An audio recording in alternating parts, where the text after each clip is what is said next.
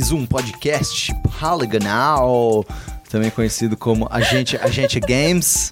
É, curtiu os meus sotaques? Adorei, nossa, demais, muito gringo.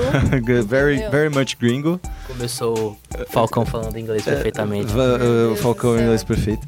É, eu sou o Pedro Falcão, tenho meu inglês em dia e eu tenho aqui Bruno Isidro na minha frente. Olá, Bruno Isidro. Olá, internautas, eu não tenho meu inglês em dia. Tem sim, o seu inglês é bom, é você que não sabe. Vou, todos vocês falam inglês, você também pode falar inglês. Olá, Letícia Wexel, como é que vai o seu inglês? Meu inglês vai muito bem, obrigado. Que tá da hora. lá em casa. Tá lá em porque casa? o meu cérebro tá. Trancado num porão. É, pois Muito é. bem, muito e é bem. Vexel, não é o Wexel. Ah, mas é que o Waxel é muito mais. Wexel.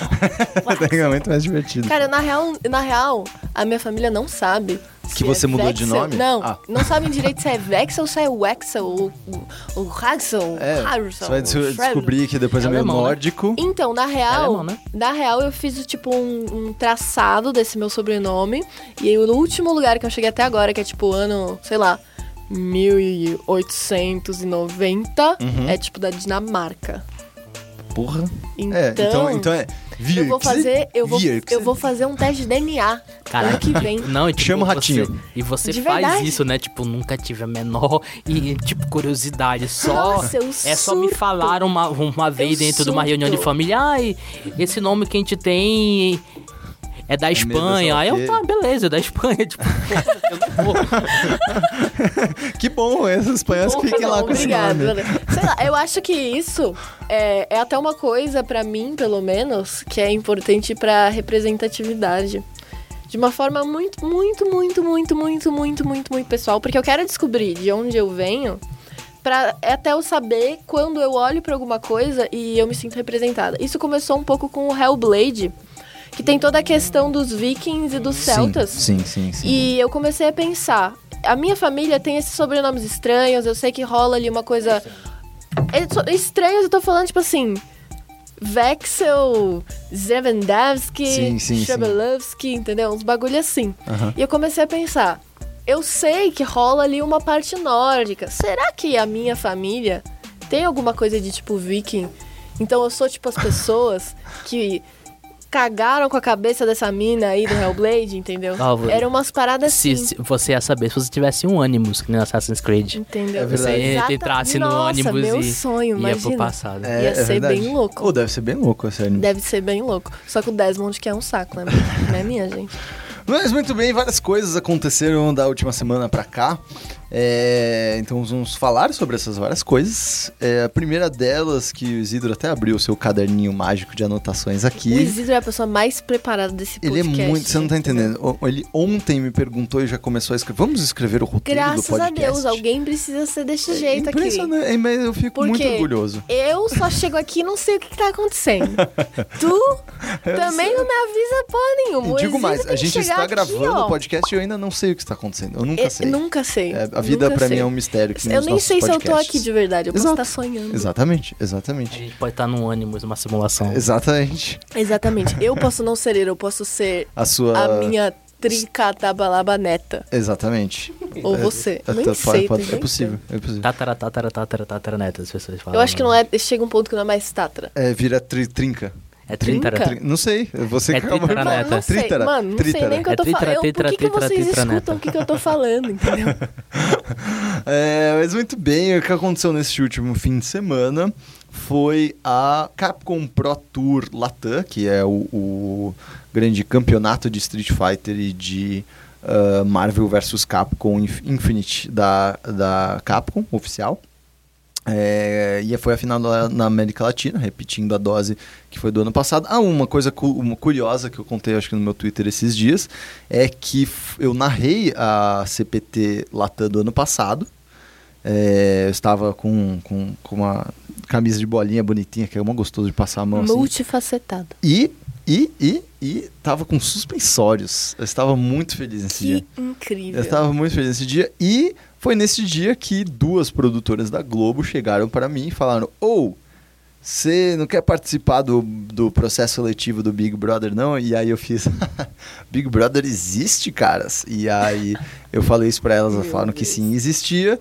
E aí eu fui convidado para participar do processo seletivo, fui pro processo seletivo e cá estamos nós, eh, depois de um ano. Olha só, que história, que coisa Eu, eu ainda, tipo, até Superação. hoje, porque eu lembro disso, até vi ela te, te, te abordando É? na, na era. O Isidro foi testemunha ocular disso, é Não, e, verdade. e- e eu, e eu fico pensando até hoje, o que, que aquelas duas moças estavam fazendo ali, cara? Eu, tipo, como é que elas. Que catos elas foram Como é que elas souberam que ali ia ter um, um torneio de Street Fighter? como é que elas conseguiram entrar ali? Porque era, era, era no hotel aqui em São Paulo. É uma É. E, conjunção de como é que elas, tipo, como é que elas louca. apareceram ali, Pois sabe? é. Bizarro. Não sei também. Foi o destino. É, e hoje sou eu aqui, Pedro Falcão, super sucesso, rico, milionário da Globo, global, né? Exatamente. Global. É, Uma honra estar aqui né? Então, dia de hoje. é, e eu estou aqui agora. Eu sei que esse ano não teve nenhuma moça. Não teve nenhum não, Big Brother nem, sendo escolhido. nem moças Uma procurando. pena, uma pena. Porque o, o- a, a CPT Latam desse ano aconteceu no prédio da Web, Webidia? Webidia, Web, é. Webidia, né? Uhum. Que é a empresa que é dona do Higiene Brasil aqui. Uhum. Que eles têm uma areninha de esportes. E aí aconteceu o CPT lá. Foi bem legal. Foi divertido? Então, é... Foi disputado esse ano? Então, é, assim, o que eu mais prestei atenção é a parte de estrutura do, do local, Sei. que é bem legal, aquela... É, aquela areninha arena que, a, que- higiene tem. E principalmente que é tava legal. calor no dia e lá tava com ar-condicionado bacana. Do jeito que você gosta. E aí, tipo, foi bem...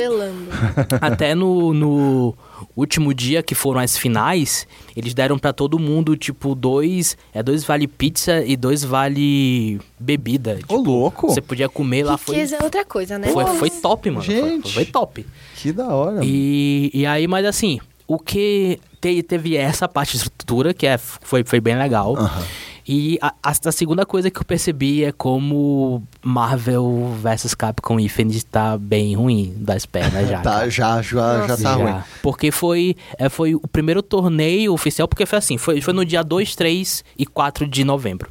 Só para dar o contexto para as pessoas que não estão entendendo mais ou menos como é que acontece, ah, a CPT é a Capcom Pro Tour, que é a liga oficial do Street Fighter, e agora nesse ano, quando lançou o Marvel Infinite, ele também entrou com esse outro torneio, Battle for the Stones, e existem finais, existem um mundial que é o Capcom Cup que acontece no final do ano, que esse ano vai acontecer junto com a PlayStation Experience. Sim. E também existem é, finais regionais. Cada um desses campeões dessas finais regionais ganham um, um- uma vaga para esse, pra esse mundial. Entendi. E o que, que a acontece? América Latina é separado, não é só Brasil, né? É tipo Isso. América Latina. Uma das regiões é a América Isso, Latina. a- a- América Latina, para essas finais regionais, eles pegam um ranking Uhum. mundial e eles pegam os sete melhores jogadores da América Latina. Então Certo. tinha, é, tinha gente de, é, de Porto Rico, tinha gente do Chile, tinha os brasileiros também. Mas eles pegam sete. Mas só que precisa de uma outra vaga, Uhum. que é um oito para poder fazer o top 8 que todo mundo conhece. E para essa última vaga, um dia antes dessa final, acontecem essas classificatórias que são abertas para todo mundo. To- Todo mundo que chegar pode se inscrever, tem um número limite de vagas pra para isso. E aí teve tanto do É. Street Fighter num dia, o Marvel foi no outro, e aí no terceiro dia, que no final foi a final dos dois jogos no mesmo dia só. Entendi. Só pra poder explicar. E aí, essa que o que o, que o Koema participou, ele ficou salt, Keoma. foi o Keoma. O que, que eu falei? É Koema. Koema. Koema do Yakusho. Nossa, nada a ver. É, Então, esse, esse, esse que o Keoma participou, que ele ficou meio salt, foi essa classificatória. Não foi a final. Ele nem chegou a ir pra essa final. Acho que é por isso que ele ficou meio salt. Então essa classificatória, tipo, literalmente qualquer um pode participar. Eu posso chegar lá Sim. e me inscrever se tiver vaga e jogar. Isso. É, Se tivesse vaga, Saquei. você entrava lá. E Tanto quan- que- quantas vagas eram, então? É, Era 120 pro Street Fighter e 60 pra Marvel. Tá. Tanto que quem ganhou a classificatória do Street foi, é, foi um pro player brasileiro chamado Preda, se eu não me engano. Que ele que ganhou, e ele que ganhou essa vaga, e ele jun- juntou com os outros sete. Aí que tinha, um- é, tinha o Didi Mokoff, tinha os outros participantes do Chile e tal, pra poder participar nesse outro dia, que é na final. E tanto também, só pra poder explicar que o, o Brolinho, ele foi direto porque ele tá muito acima, é no ranking ele, global. tá entre os, ele tá entre os sete mais acima? Não, não, não, ele... a- assim, porque tem um ranking global do Certo. Street e tem os, o- Os tem regionais. esses rankings regionais. Entendi. Entendeu? Que você vai ganhando pontos conforme você vai participando de, é, de, De- torneios de offline torneios. e online. Aham. E o Brolinho, ele tá muito acima. Então, É, ele, já tá ele, classificado, né? Pra, ele pra então, então, como ele tava muito acima, ele tá em 18º, se eu não me engano. No não, não, não, não, não, não. Ele tá em 18º, acho que por- por aí. Ele tá abaixo do Daigo no, Tá. no, No rank- Mundial. No ranking global. Global. Street Fighter. Entendi. E por ele estar nessa posição, ele vai direto pra Capcom Cup. Sim. Então ele Nem é, nem precisou participar Entendi. dessas Sim. finais. É por isso que o é que o Didi Mokoff ganhou e é, e é por isso que vai- vão ter esses dois brasileiros na final da Capcom Cup que vai acontecer em- no começo de dezembro. Muito bom isso. Antes, antes era só um. Aham. O era o Keoma, o era o Brolinho, É, Chuchu também já foi. Ele, ele tava lá também, o Chuchu. Uhum. Ah, mas só que nesse ano vão ter dois representantes brasileiros, ou seja, muito mais legal. chances de, Ótimo. de bom ter. saber. É, a gente fica ansioso pra ver se esse mundial de Street Fighter Quando que vai ser acontecer. esse mundial? Ah, vai ser, se eu não me engano, no dia 9 de dezembro. É junto com a PlayStation Experience. Aham. Aí, aí- vai ter tanto o torneio de Street Fighter quanto o Battle for the Stones, que é o de Marvel. Aham. Mas aí o pessoal, como sempre, tá mais empolgado com o Street Fighter. Graças a Deus. Muito bem, que ótimo, maravilha, CPT Latam. Não, e, e- e, tipo, até é, eu, assim, por exemplo, no sábado, eu, eu poderia muito bem ficar em casa vendo online e tal, mas só que o lance legal de você ver esses campeonatos é você tá lá, Aham, entendeu? pra você E ver os cara puto, a galera, né, tipo, cara É, com certeza. empolgada e tal, falando, e os caras fazendo outras Ver coisas lá. É, é outra coisa. É, É. muito, é muito, é muito, é muito da hora. É bem melhor, então, assim, Acho que não, não, só, não só joguinhos de luta, mas qualquer competitivo, assim, de, de esporte. É muito divertido, É mano. muito divertido você ver ao vivo, É, assim. é uma muito divertido. É, emoção. e- é, que eu, que, eu, que eu falo de Street porque eu tenho uma ligação Mais próxima, né? maior, assim, de Street, que eu gosto de assistir mesmo. Sim, sim. E aí é sempre legal você estar lá em loco assistindo as paradas. É, não, é da hora, né? louco. Demais. O próximo assunto do nosso podcast, falando num tom um pouco mais light, eu tô até suado, meu Deus. Nossa, tá Vou- nervoso. Falcão. Gente, o Falcão tá aqui, ó, Tô, já. tá, tô pistola. Vocês não estão nem vendo, ele já tirou a calça, já tirou tô- a cueca, ele tá Eu não aqui. falo de tirar a calça, fica me lembrando os negócios do Louis C.K. que fica. O quê? Tirando, fica tirando a calça na frente das pessoas, credo. Enfim, SB Games eh, 2017 aconteceu na Bela República de Um Curitiba. dia eu vou sair desse podcast direto pro hospício, tá ligado? O o SB Games, eh, que é o Simpósio Brasileiro de Games, que pra quem não conhece, é uma grande. ah, é, É um com- simpósio. simpósio. é um simpósio onde principalmente voltado para o pessoal mais acadêmico, né? Que tipo eles fazem um monte, apresentam um monte de paper lá, apresentam eh, teorias e fazem mesas de discussão são muito interessantes. Eh, essa normalmente é a parte mais interessante do SB Games, mas também é, como diz o nome, tem games nos SB Games. E o de 2017, que foi lá em Curitiba, lá na PUC do, do Paraná, é, foi muito interessante. te- tiveram vários jogos é, que, que, que eu vi lá que eu, que eu gostei muito. Primeiro falar dos que ganharam, porque eles têm um, um pequeno É só- festivalzinho só- de jogos que dá premiação. Só pra poder lembrar de contexto que antes Claro. era, era uma parada muito mais acadêmica. Aham. As pessoas só iam lá pra poder mostrar os seus estudos, o que, que eles estavam fazendo de mestrado ou doutorado sobre games. E ao- aos poucos ele foi transformando em um negócio de feira, Aham. que tinha uma exposição onde as pessoas podiam jogar alguns jogos. Ficou mais ou menos assim. E é Uhum. legal porque ele também. É itinerante, ele acontece todo ano, mas em locais diferentes do Sim, Brasil. Já aconteceu sim. em Teresina, já aconteceu aqui em São Paulo, Uhum. já no, no Sul já aconteceu. Porto e, Alegre. E, o próximo, inclusive, vai ser em Foz do Iguaçu. Foz do Iguaçu? é? O próximo vai ser E aí Foz do esse ano foi em Curitiba, só pra poder ter um Exatamente. contexto que não é uma feira em si de videogames. Exatamente. Tem uma parte de exposição, Uhum. mas o foco é mais nessa parte de estudos pra poder mostrar as coisas. e tal. Exatamente. Tem, diferente de tipo BGS, Big e tal, tem muita conversa, né? Eu É. acho muito legal essa parte do SB É, tipo, ele, ele é Muita gente falando nisso. e Exato. discutindo, Aham. mais do que vendo. E, e tem muito, muito post-mortems, que são coisas. São um, é um formato que é muito legal, que os desenvolvedores de, de jogos brasileiros vão lá para falar o que, que eles aprenderam no, no desenvolvimento e no lançamento dos jogos deles e tudo. É, é muito, muito interessante, principalmente para quem está interessado a, a, a ingressar nesse mercado de, de, de games independentes, né? Mas tivemos alguns jogos que, que, que, que eu joguei lá. Ah, os jogos que, o, grande campeão de- desse pequeno festival que eles realizam lá, certamente foi um jogo que o Isidro há muito tempo fica mexendo pra. Não, você precisa jogar, a gente precisa falar desse jogo, que é o Necrosphere. Sim, É, que é muito bom, é, da Cat Nigiri, ou Nigiri, Giri. Nigiri, Cat nigiri. Cat nigiri. Japonês. japonês, que é muito interessante, cara. Tanto esteticamente como a parte do, do gameplay, é tudo. É tudo, tipo, muito incrível. Eu acho a assim. movimentação dele uma coisa de Incrível. louco. Eu... Porque ele, ele, ele, é, Cara, ele é simples e profundo ao mesmo tempo. Exatamente. Os Exatamente. controles são simples, mas ele consegue ter, ter, um, ter um design profundo de um, é de um Metroid. Uhum, exatamente. Os mapas dele, é bem legal. E, e é exatamente isso que o Izzy tá falando. Tipo, ele tem um level design brilhante, ele tem. Ele é simples, é, é- qualquer pessoa fica jogando lá. Teve um, um dos dias, engano, acho que foi o sábado, que eu fiquei basicamente assistindo as pessoas jogando Necrosphere, porque era divertido demais. Tinha gente até mais ve- muito velha, muito mais velha e muito nova jogando. Uma, uma, uma dúvida da CB Games, ele Aham. é aberto ao público ou a é pessoa aberto tem que se, se inscrever? Aberto ao público. Não, é, você, para você participar das palestras, de fato você tem que se inscrever E paga. E paga. Tá. Mas para é, ver os jogos e, e, e jogar. Não precisa. Não precisa. Ok. é, ele é gratuito. Ele tem uma parte de palestra aberta? Tem Ou também. todas as palestras Esse ano, em especial, teve uma rodada de palestras sobre diversidade social nos games. Que foi inclusive feita pela Thaís Weiler, do, né, da Sim. Joy Masher e tudo mais. É Ela que organizou essa linha de, de, de palestras.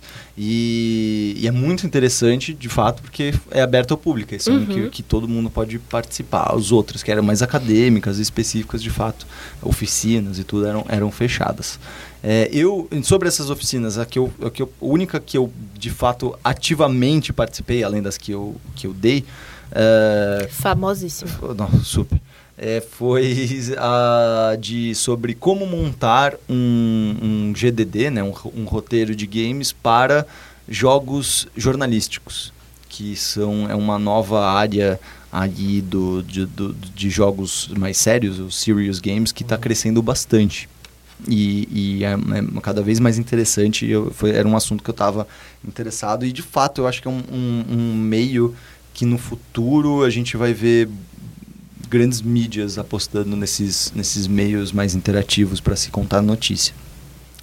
É, fora isso, também tive- eu tive algumas, alguns jogos incríveis. Teve o Necrosphere, outro que também é, ganhou prêmio, foi em específico o prêmio da imprensa, foi o No Place for Bravery da Glitch Factory, que é um jogo lindo, foi inclusive o jogo que eu votei para essa categoria. Ah, que foi um jogo lindo de, de Pixel art. de lindo, pixel né? art maravilhoso. Ele, ele lembra um pouco esses jogos mais recentes de pixel art que Uhum. distorcem um pouco a estética do que, que é o pixel art. E, mas o que eu mais gostei do No Place for Bravery, apesar de ter uma, uma parte curta até do, do, do jogo lá, foi o tom dele. Ele tem. Ele não é só que ele aposta no fantástico e ele aposta na narrativa, não. Você vê que aqueles personagens estão meio sozinhos e é, e é horrível. a- o- onde eles estão é, é ruim, sabe? Eles não estão felizes de Literalmente, lá. no place for No bravery. Place for Bravery, assim. Então eles são. é, da- é, esse tom do jogo foi o que me encantou quando eu tava jogando. Eu acho que eles ainda vão precisar de alguns toques de. né? Pô, o jogo ainda até acho que vai demorar muito ainda para ser lançado. Isso que eu ia É. perguntar, os jogos que estão lá, todos já foram lançados? Não, Pré-lançamento, alguns- próximo alguns- lançamento? É, tipo, eles estão perto da, digamos assim, na janela de lançamento na deles. janela de lançamento, entendi. Uhum. Alguns de fato vão demorar um pouco mais para serem lançados, eu acredito. Inclusive, essa foi uma das palestras que eu assisti eh, lá, foi sobre quando você é desenvolvedor, como participar de festivais, qual que é meio que o, o- o best practice, assim, para você Sim. participar de festivais. E uma das coisas que eles falaram é justamente para você só inscrever o seu jogo quando ele está quase pronto para ser lançado ou quando ele será lançado. Porque você aproveita essa. que seja a exposição do seu jogo né, nesses eventos para promover a, a venda dele, né, a distribuição dele. O Necrosphere sa- saiu até. Necrosphere É, saiu, saiu, saiu mas no PC só, ainda, ainda É, vai lançar pra isso. console. Exatamente, ainda vai Acho que lançar vai ter até pra console. Switch, não vai? Não. Não? Até agora Até não. agora não. Até agora é só Eu- o não. PS4. Sim, sim. Mas eu lembro de ter visto, eu acho que eu vi alguma coisa no site deles. Falando deve vou ter, conferir. deve que eles pretendem desenvolver pra Switch, mas ainda, tipo, Eu- eu sem data duvido, de né? lançamento. Tem muito. Mas tem muita cara. É um jogo que, cara, daria muito certo pro Switch. Porque é ir pro lado e pro outro. E tem e muitos direita. jogos brasileiros que estão sendo desenvolvidos ou adaptados para o Switch agora, porque se provou uma plataforma é, boa e popular. e É só todo Vita, né? É, Pra, exatamente. pra, pra jogos indies. Exatamente, exatamente. Ah, mas tiveram outros jogos, outras surpresas muito interessantes que eu gostei lá. Quem foi o grande vencedor? Eu fui o Necrosphere. O Necrosphere. Ele ganhou um quantos grande- prêmios? Ele ganhou dos. Porque são três prêmios de melhor jogo geral: Hã? um pela imprensa, um por voto popular e um pelos jurados do SB Games. Tá. O Necrosphere ganhou dois deles. Ah. O dos jurados da, é, da, da- os jurados da- do, do evento, do festival. E o júri e popular. Júri popular. O da imprensa, quem ganhou foi o No Place for Bravery. Mas eu- é porque eu vi uma foto do, do Galaxy of Pen and Paper falando que tinha Sim, ganhado. Eles também. ganharam de melhor áudio. O Galaxy of E Pen tinha and ganhado Paper. mais um também. Talvez, mas pelo que eu encontrei no site oficial da SB tá. Games foi só áudio. É, outro que ganhou um prêmio interessante também, que, eu- que eu curti bastante jogar, foi o Rogue Mans do Lucas Molina. Que é, que é muito interessante pela forma como você batalha. Ele lembra um pouco aquele lance do Undertale de você subverter o que é uma batalha, Sim. de certa forma, Ai, porque que lindo. você tem que fazer várias coisas, é meio que um Joaquim, não é exatamente um Joaquim Pô, é meio que um, É um Quick Time Event? ele ele é tipo um para o ímpar muito rápido. Para o ímpar, O- caralho. o- um Joaquim Pô em alta Não, não, não, não. velocidade, um para o ímpar. Que, que jeito mais brasileiro de você resolver uma treta do que no para o ímpar. É muito bom. Ô, bora resolver isso no para o ímpar. Lá fora, Lá- três horas da tarde. Cara, É mais ou menos eu tive isso. que tirar um para o ímpar esses dias na faculdade que o pessoal saiu quase no soco depois. Aí eu falei, caralho, cara, onde é, que a gente tá, entendeu? Mas foi muito, é muito interessante porque você, é, ele, ele, você faz escolhas rápidas de, e simultâneas de, de, hum, é, de ações. Então você pode pular, ou socar, ou mandar beijo, ou fazer ou esquivar alguma coisinha assim. Ele é todo 2D, né? Ele é todo 2D. E aí o que é interessante é que, tipo, o seu inimigo, ele faz a mesma escolha ao mesmo tempo. Então, ele escolhe, vai, agora ele vai mandar um... Ele vai pular. Então, se você socar, ele vai, ele vai perder esse soco. Só que Vai dar miss. ele vai dar miss. E aí, só que ao mesmo tempo, às vezes tem aliados seus que estão atrás desse cara, que se esse cara pular, você acerta o seu aliado. E, e vice-versa, se você Nossa mandar um, um, um coração e aí o cara ficar em vez de pular, aí ele vai acertar o, o inimigo. Ou o seja, é briga de bêbado na Augusta. É briga né? de bêbado na Augusta com parou ímpar. A galera se isso. socando e aí E vai quando você vê, você bonitinho e sua fofinho. mãe. Exatamente, só que com mais coelhinhos fofinhos. Mais coelhinhos fofinhos, pixelados. bonitinhos. pix- Pixel art, maravilha. Amo. É, eu gostei bastante desse. Mas é, é legal, só pra comentar, Aham. você conseguiu ver alguma coisa da temática, porque a, a temática que ele quer fazer, Lucas Molina, é bem interessante, que ele quer mostrar como é que é relacionamentos, briga de relacionamentos, Uhum. É. como é que... Dá, pra- dá pra Cara, sentir já isso É, daí? Deu pra sentir um pouco justamente baseado nesse sistema de luta que eu, que eu curti. Que é isso, de tipo, entre tapas e beijos. É uma coisa. É muito entre tapas. Esse jogo podia se chamar Entre Tapas, Tapas e e Beijos. Beijos. Que, que, Rogue Gente Mans, dois pontos. Entre Tapas e Beijos. Aí, Lucas Molina, se você estiver escutando, velho. Aí, ó. Mano Dica de marketing de céu. um milhão de dólares, só botar esse, esse subtítulo aí no seu, no seu jogo, Rogue Mans, entre tapas e, E até beijos. tem, tem um lance que... Será que isso dá copyright ou não? Não, acho que não. Acho Tapas que e não. beijos, Tapas não. e Entre tapas e beijos. é um, é um lugar comum, não? Uma frase É, então. É, e é só pra... Porque Morde e assopra. o jogo se passa em uma ilha em forma de coração, né? Aham. Que Ai, é que dividida lindo. logo no começo por um grande vulcão que Ah. quebra. E aí fica o coração no quebrado. Exato. Então tem todo esse negócio Tem de todo esse, esse tema, tem todo esse Gente, tema. É legal, quanto, é bem legal. quanto amor. Não, é bem, é bem divertido. Eu, achei, eu, ri, eu ri bastante jogando esse daí, mesmo quando eu ficava mandando beijo pros meus inimigos e dando ataques nos meus amigos. Mas faz parte. Outra coisa que. Outro jogo que eu achei muito interessante lá foi um chamado A Nova Califórnia. A Nova Califórnia é um jogo baseado é, num conto é, do Lima Barreto de mesmo nome, que também é Nova Califórnia. E ele é muito. Mano, é o jogo com o diálogo mais brasileiro, justamente por ser, né, de fato, muito baseado numa literatura boa brasileira, que é do Lima Barreto. Mas ele tem um diálogo muito brasileiro, muito engraçado. A ideia é quem é mais ganancioso e como o cara é meio que uma, um adventurezinho que tem fases meio de stealth puzzle com fases é, de, de, de, de, de de adventure mesmo, que você vai conversando com Sim. as pessoas e tentando descobrir coisas, né? 2D ou 3D esse Ele é 2D. Hum. E ele é muito. E eu achei ele muito interessante. O tom dele também é demais. As músicas são todas é, da virada do século passado é, Chiquinha Gonzaga, toda essa galera do começo do, do desse samba da virada Bossa do Nova, século. Não, não, Bossa Nova veio 50 anos depois, um pouco antes, assim. Ah, é, antes. é de, de, tipo, da, da, virada do século mesmo, assim, essa galera é, do, do modernismo e tudo mais, né? uhum. né? Olha, não sendo tipo Clara dos Anjos, eu gostei. Não, é bem, é bem divertido. Mas é, é porque, quando, quando você, você me falou assim que uhum. tem um diálogo, que você tem que sim, dialogar sim. com as pessoas, lembrou, tipo, que é no Smoking Island, em que você batalha não, é xingando não. os outros piratas, não, é mais ou menos não, assim? Não, não, não, é mais... É, são, são diálogos mesmo como se fosse no Adventure, ele não tem tanto, ele não brinca tanto com essa, esse lado da metalinguagem da coisa. É, ele é mais voltado para diálogos tipicamente brasileiros, ele é escrito daquela forma antiga do, do Lima Barreto. É, então fala sobre, por exemplo, a história toda é sobre um Ele fala um voz de MC?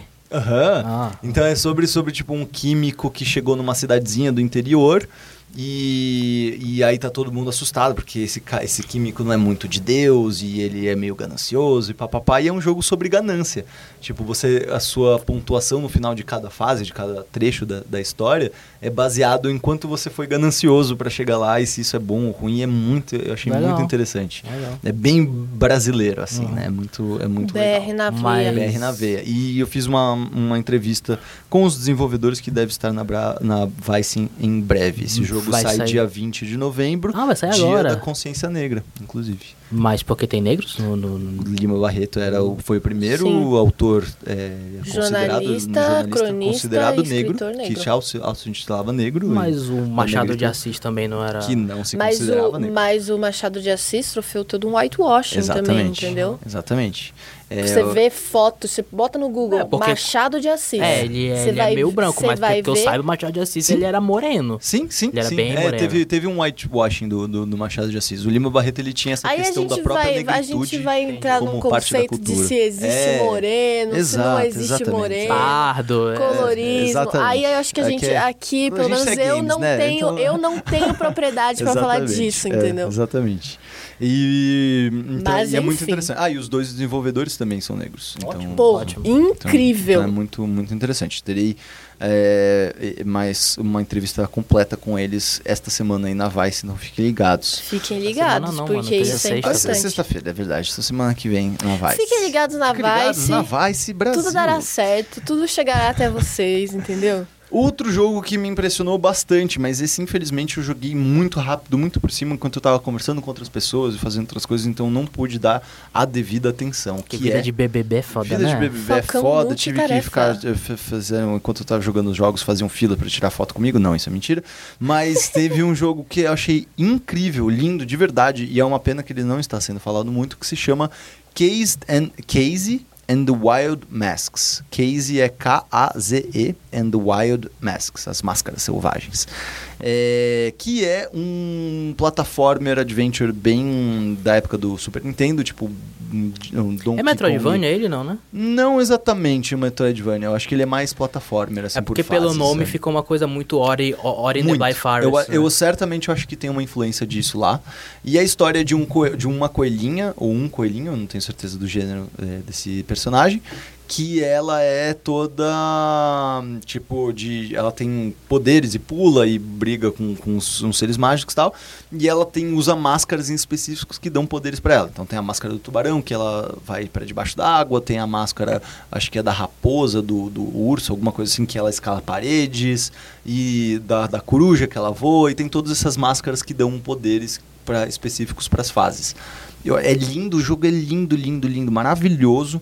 É, o pessoal da Glitch Factory de, de verdade está de parabéns. Pelo, ah, desculpa, o pessoal da Vox Game Studios, que são os autores desse case, eles estão ótimos, estão de parabéns. Tão, tão, tá, tá muito bonito o jogo. E, e, certamente a galera que tem saudades aí desses plataformas, tipo Donkey Kong Country 2 e 3, principalmente, eles têm uma. tem essa cara. É, é bonito. É um Eu queria bonito. fazer um comentário muito importante que a o coelhinho desse jogo parece muito coelho sabido. Coelho sabido? Sabe o que é coelho sabido? Uh -uh. Não sabe o que é coelho sabido? Coelho que sabido é era uma série de jogos dos anos, sei lá, 90, 2000 por aí, uhum. que eram jogos educativos. Foi um dos primeiros jogos que eu joguei no computador. Pode crer. Era um joguinho tipo assim, coelho sabido, primeira série. Uhum. Aí você ia lá e você Respondia. aprendia a escrever. Aí ele ia te ensinar A, B, C com joguinhos, assim. Era tipo. que da hora. Cara, eu amava esse Bom, eu amava coelho sabido. Pare parece reloaded. coelho sabido. É o coelho sabido aparência, agora, assim, digo. dando muita, muita tapa em monstrinhos agora. Assim. Graças a Deus. Ele cresceu. Pois é. Junto com você.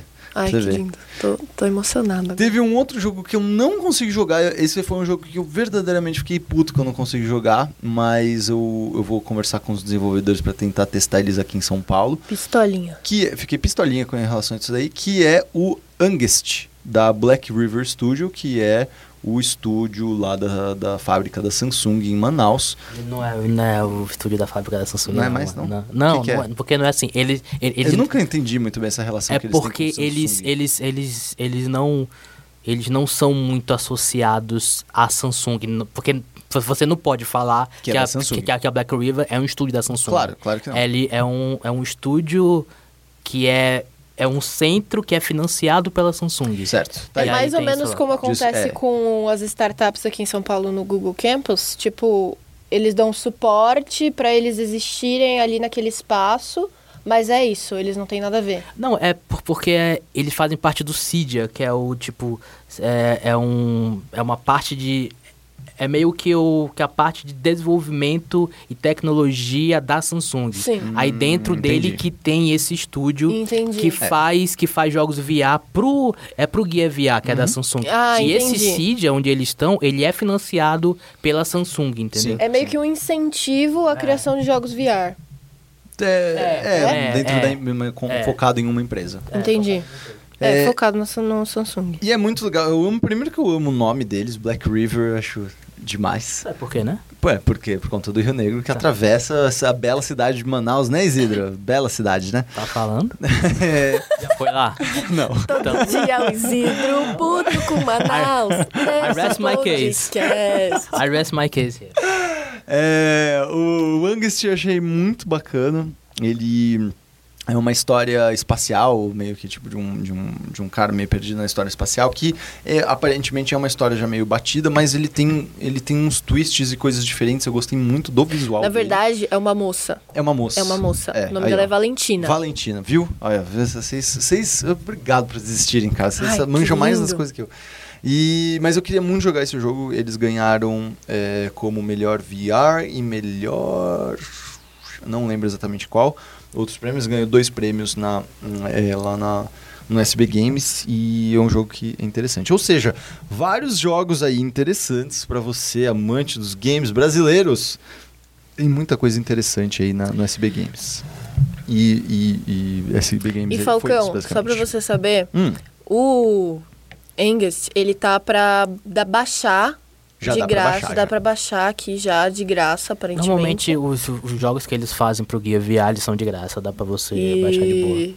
Aqui, ó, tá aqui. Você Aí, disse ó. que queria testar, seja, tá é, só tranquilo falta já. só a parte do VR. só que eu Precisa não do tenho. VR, é. Mas é, para quem VR. tem aí um, um Gear VR da Samsung, já pode baixar o Angst. É Mas só eu tava procurar. querendo perguntar, que eu acho que é a primeira vez que você vai no SB Games, certo? Não, é a segunda vez. Segunda vez? É, eu fui no de Porto Alegre em 2000. Ah, que foi a Kelly Santiago? Sul é meu país. 2014. É. Tá, tá, tá.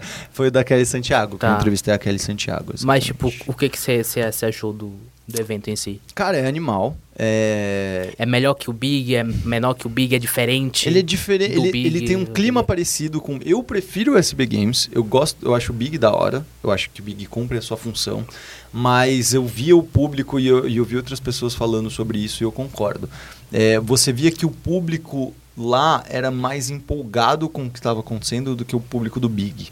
Eu sinto que às vezes o público do Big é tipo, ah, beleza, né? Mais aí um festival de games dos brasileiros. É umas famílias que ficam lá no, lá no centro cultural. Sim. E É, o ah, tem público, uma coisa o assim. público, o público muda, né? Porque você tem Muda. gente que é dentro da. No, no SP Games você tem gente que é de dentro da área, Aham. muito de dentro da área, Sim. academicamente, jornalisticamente, É isso que eu ia falar. desenvolvimento, enfim. Tem, tem essas duas E no questões. Big tem a galera que é mais tipo assim, putz, vamos ver uns É joguinhos legais aqui no final de semana, entendeu? É isso aí, essa é a grande diferença mesmo. E eu senti que a galera, mas mesmo a galera lá de Curitiba, porque acho que talvez não tenham tantos eventos parecidos assim lá, Uhum. é, a galera tava, o público tava muito empolgado. Tipo, tinha gente que foi lá duas, tipo, duas, três vezes, sabe? do- ao longo do, do, do- evento. Foram quantos dias? Quatro Foram- dias? Cinco? Quinta, sexta e sábado. Então, três dias. É, e eu, então eu achei muito interessante. E, o- e é isso que você falou também, que é muito importante, porque para quem é da indústria, ir pro SB Games é muito mais divertido, porque você tromba todo mundo que você conhece, ou de internet, ou que você já ouviu falar do trampo da pessoa, e etc. Aham. E você finalmente está conhecendo essas pessoas, sabe? É, são e mesmo pessoas que mano que a gente já ouviu falar de um monte de vezes que, que, que você conhece um monte de internet mas lá todo mundo se reúne. E é legal porque tem esse lance da, dessa tipo lá você sente que a comunidade está forte sabe? Tá todo mundo empolgado e falando dos seus jogos dos seus projetos. Tanto que esse ano é, foi a primeira vez que eu vou é, também como desenvolvedor. Claro que eu não, o meu jogo que eu estou produzindo agora não foi para lá, e eu nem escrevi, não fiz nada disso.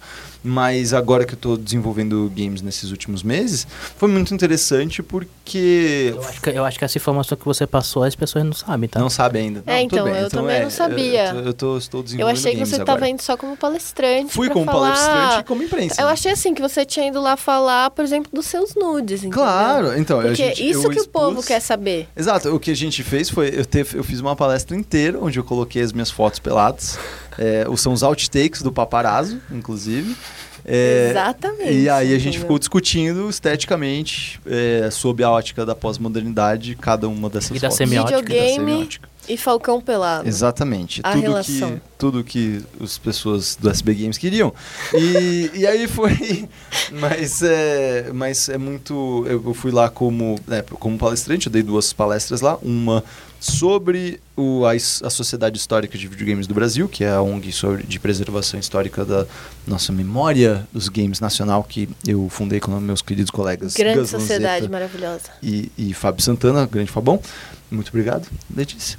E, e também eu fui lá para participar de uma mesa que eu, achei, que eu adorei, é, que era é, a relação de desenvolvedores independentes com a imprensa.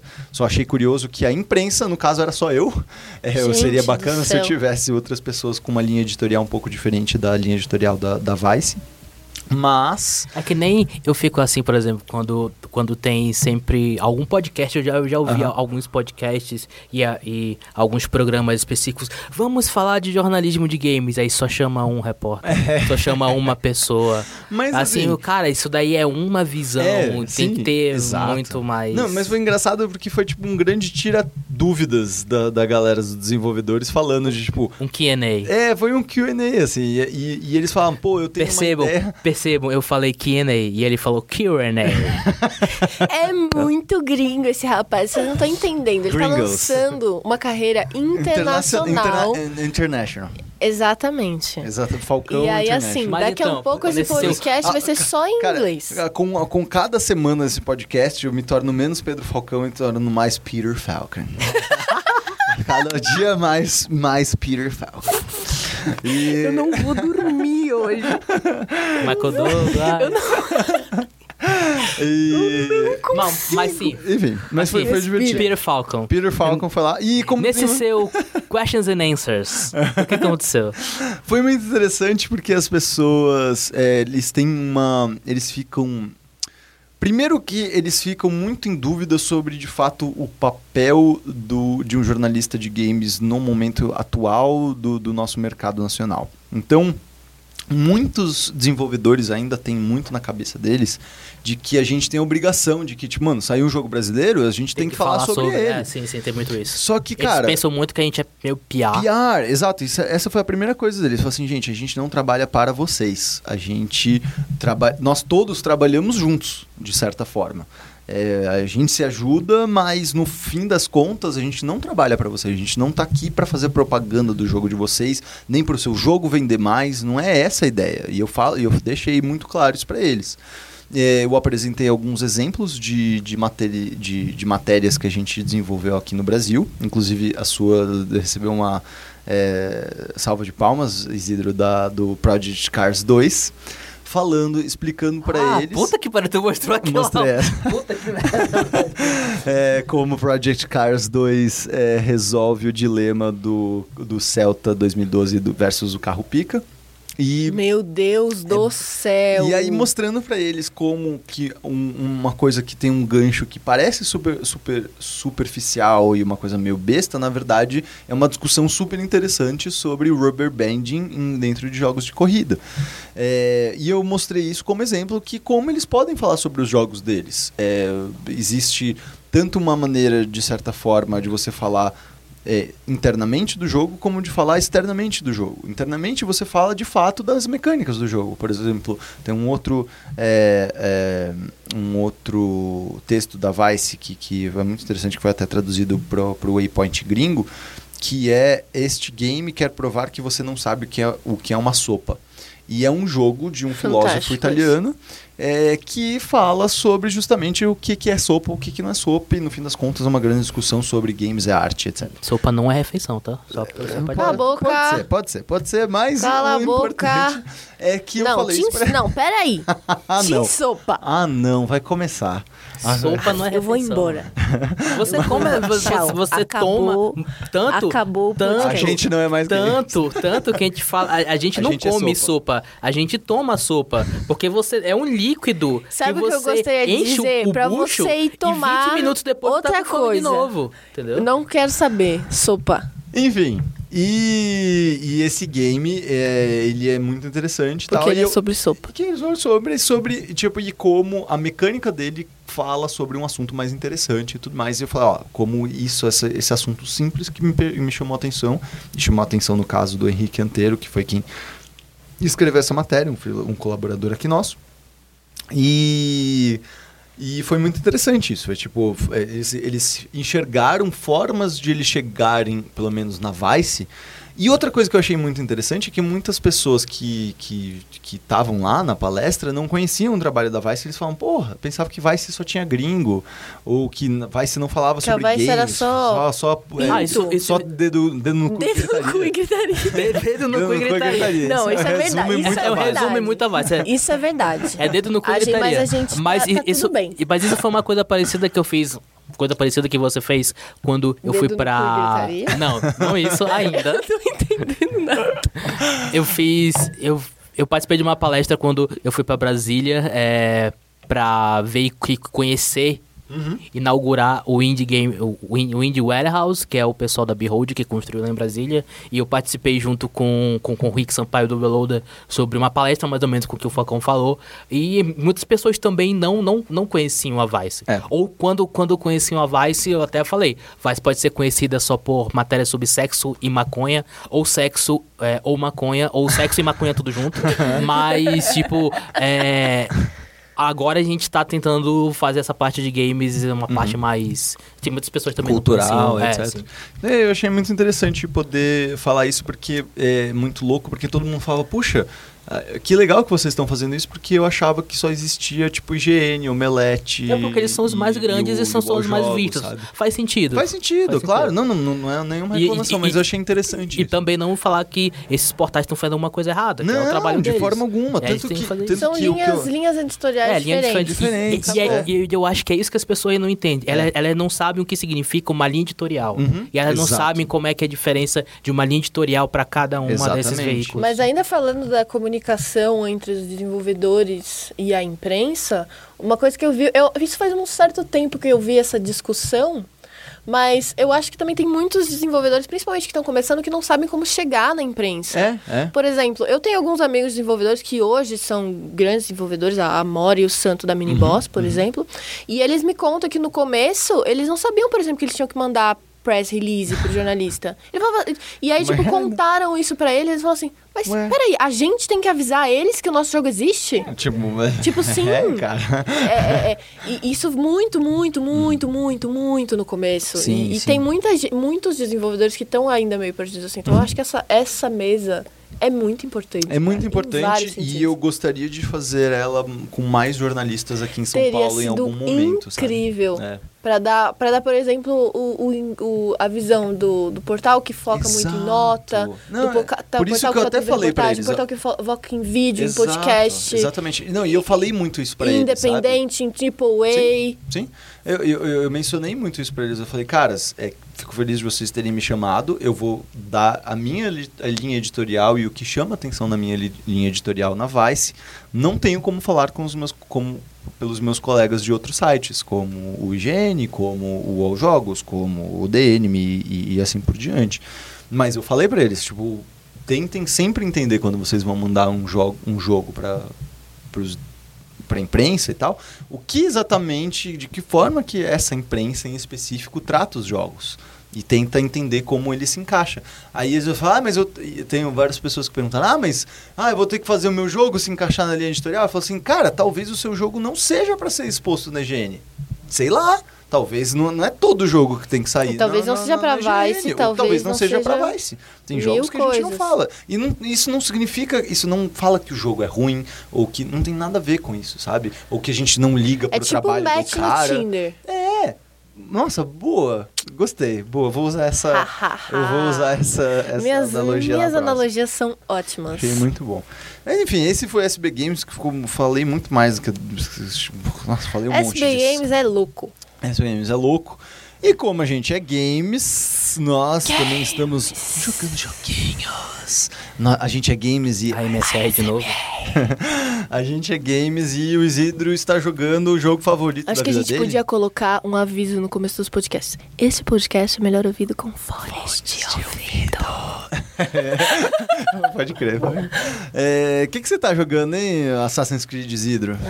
Então, eu estou jogando Assassin's Creed. Inveja, inveja, É bonito, né? inveja. É porque é bonito esse É jogo. bonito né? pra Cara, caramba. é porque assim, eu e o Isidro aqui, a gente é umas cadelas de Assassin's, De Assassin's Creed. né? Vocês piram muito, né? Eu sou putinha em Assassin's Nossa, Creed. eu demais, admito. assim. Eu entendo. Demais. E eu estou jogando. Assassin's Creed Oranges, que é o jogo que saiu esse ano.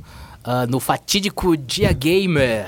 Vocês ficaram sabendo desse Dia Gamer? Gente, porque- eu não sei nem que dia é hoje, Tipo, quanto mais que dia é o dia gamer. que entendeu? todo, todo, todo mundo tava falando que esse é o dia mais gamer de todos os dias gay. Não, todos os dias nerds.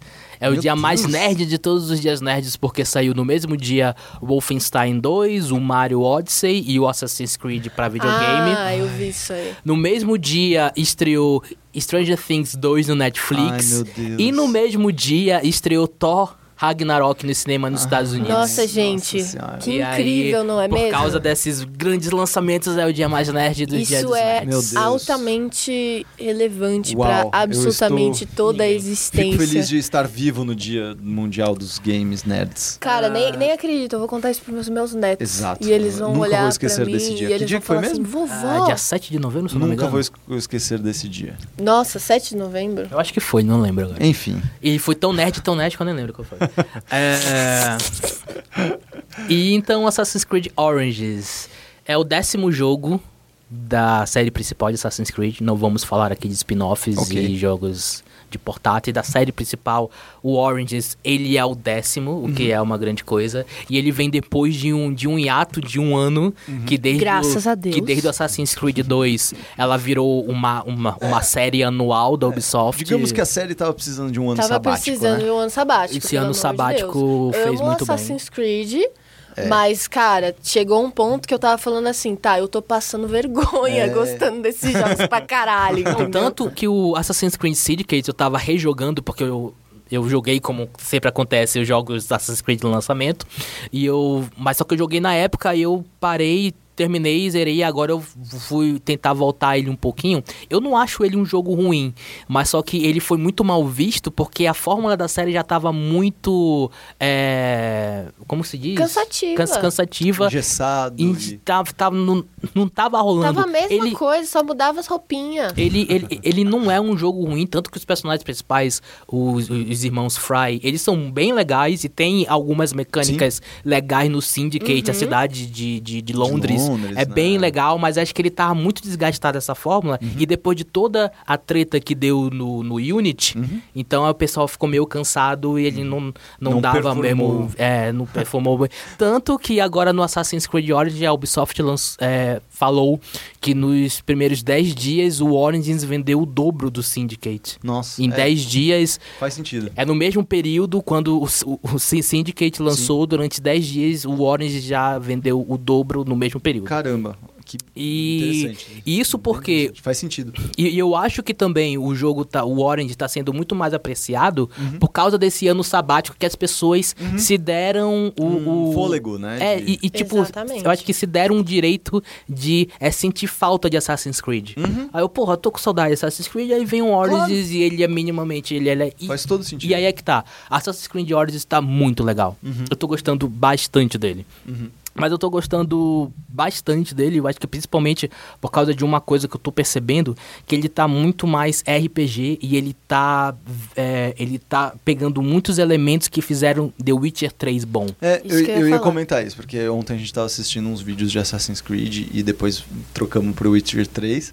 E você falou isso, nossa, cara, agora que me toquei que tá muito Witcher 3, Sim, esse novo Assassin's Creed, né? Tanto Ainda mais que- que tem cavalinho. e cavalinhos. Então, é, Cavalinhos não Camelo. bugados. É? A o, o Assassin's Creed Origins ele tá muito mais RPG do que todos os outros Assassin's Creed. A- a- legal. Assassin's Creed sempre teve algum quê, né? Um pezinho outro ali. elemento de RPG, É. mas não era o principal. Aqui, cara, você o seu personagem, ele começa no level 1 e vai até o level 40 tudo, tudo que você vai, você ganha XP que vai aumentando e você ganha pontos é, de habilidades que você tem que colocar numa árvore de habilidades que eles têm lá que ele tem para poder melhorar como, como, como é o é, combate, a parte stealth, como é que ele enfrenta os inimigos. E principalmente, mas principalmente, fora, fora isso, eu acho que ele tá muito Witcher 3 por causa das suas é, side quests, que essas é, side quests meio que pintam aquele mundo do jeito como as side quests do The Witcher 3 pintava também aquele mundo do The Witcher. Então, você fica sabendo é, de muitas... É, o, quando, quando você faz essa, essas side, side que, que nem dá pra di- dizer que elas são... opcionais, porque muitas delas você precisa fazer para você aumentar o level e, e- e poder fazer as missões pri- principais. Essas missões, é, essas sidequests, elas, elas pintam e deixam aquele, mun aquele mundo muito mais vivo. E ela faz com que ela mostra os É personagens. uma coisa meio diferente do 3, que eu lembro, por exemplo, que você tinha uma sidequest que era tipo, você chegava lá num cara e falava assim: Ah, minha esposa está me traindo, ache ela. E era isso, o contexto. Aí você chegava lá, achava a mina e via que tinha um outro cara, e não sei o que, matava e acabou. E não tinha um, um preenchimento de história e contexto e tal. E, E- e o- e o. E o Witcher assim e o- foi muito bom nisso, né? Exato. De tipo, cada missão ele conta muito sobre aquele universo e ele conta muito sobre o personagem e a forma como você decide os rumos daquela quest são, Uhum. são muito interessantes e fazem Sim. parte do próprio gameplay esse, essas decisões mais éticas, né? Não fica só naquela coisa de é, Mass Effect de Você vai lá, faz é bagulho. bonzinho ou é ruizinho, né? Ah, tipo, é uma questão Aí é que tá, profunda, não, né? não chega tanto Tá. no Origins, assim. Em relação ao Witcher 3. Isso. Tá. Dá pra Sim. perceber que eles olharam Witcher 3 e viram, olha, isso daqui é Isso é legal. legal, aham. Nem, mas ele não é tão bem implementado quanto no, no The Witcher. Eles Entendi. são legais e eles pintam aquele mundo, você fica mais imerso depois que você vê essas essas sidequests, mas elas não são tão boas quanto quanto The Witcher. Algumas são legais, outras não são nem nem tanto fica é, fica nesse mesmo exemplo que Do Assassin's Creed é, da 3. Assassin's Creed 3 que a, a, a Letícia falou. E Esqueceu Eu meu nome, olha nome, só, tá? meu Deus. Nossa, eu vou embora. O Isidro hoje só tá me decepcionando. Desculpa. E aí. é o que eu tava falando. Assim, Ah. por exemplo, é, você tá no Egito, que finalmente o Assassin's Creed tá no Egito Antigo, que era um setting. esperado. Um setting que os fãs sempre falavam. Eu acho que são dois: Egito Antigo e Japão Medieval. São, são, são dois settings de Cara, Assassin's Japão Creed medieval vai que todo ser mundo louco. pede. O Warnes finalmente tá no Egito Antigo. E aí quando Assassin's Creed Brasil. o sonho. e aí, quando você faz essas, essas, essas, essas, essas side quests no mundo do Assassin's Creed, você percebe que tem meio que uma é, rivalidade entre gregos e egípcios, porque os gregos eles eles estão muito presentes ali no, no Naquele mundo no- da antiguidade. Isso, do, do Egito. E eles meio que são a elite ali. Os gregos são a elite e os. E os Ah, essa é a época do Egito. então. é, e os, e os egípcios são meio que deixados de lado, eles estão meio que sendo é, conquistados é, culturalmente. É, tem, é, tem algumas sidequests é, que mostram que alguns, algumas pessoas de lá mudam o nome para parecer mais grego, em vez de ser egípcio, entendeu? Pra, pra tipo, ganhar status. Nesse Assassin's Creed tem até aquele modo história, alguma coisa. Modo Vai história, ter, não, vai ter Modo ainda. turístico, né? Vai Modo ainda. turístico, isso. Modo turístico. Que aí você meio que faz um tour, assim, né? Mas só Isso que vai isso, mas, mas isso você só percebe quando você faz essas sidequests. Aham. E aí você percebe, ah, então Eles estão. tem uma tensão entre gregos e tem e quando você vai é, nas cidades tem uns é, tem uns oradores que ficam falando olha a gente tem que separar os bairros gregos que são os bairros ricos dos é dos bairros egípcios que são os pobres Aham. porque tá tendo muita muita é, tensão entre um e outro e tipo um- uma é, pessoa grega foi assassinada e as Assassinada. pessoas pensam que são os egípcios sabe tem esse, essas Que coisas legais isso. que pintam esse mundo e você vê isso muito quando você passeia Aham. pelas grandes cidades e quando você faz essas sidequests. Mano, E é eu o achei no legal. Egito. Que legal. E eu achei legal. Que legal. Mas tem alguns problemas. Ah, não, só, só antes, antes, Olha o mistério que você faz. Olha só. antes, a- a- antes de falar um problema, é, é, os problemas. Tem duas coisas específicas que eu falei, uma que é o RPG, outra que é um combate, que eles mudaram completamente. Não é mais só você ficar apertando só um é, botão louco que você vai... Contra-ataca, ataca. É, Contra-ataca, contra-ataca, ataca. Não é gira, mais isso. Contra-ataca, ataca, gira. Chatíssimos. Contra-ataca, ataca, gira. Não é, não é mais isso e eu vou falar aqui, tá meio Dark Souls. Ah, não. Infelizmente. A, a comparação maldita. É, a comparação maldita tá meio Dark A Meio parte do Dark combate. Souls. Por quê? Você tem agora um Um escudo? escudo.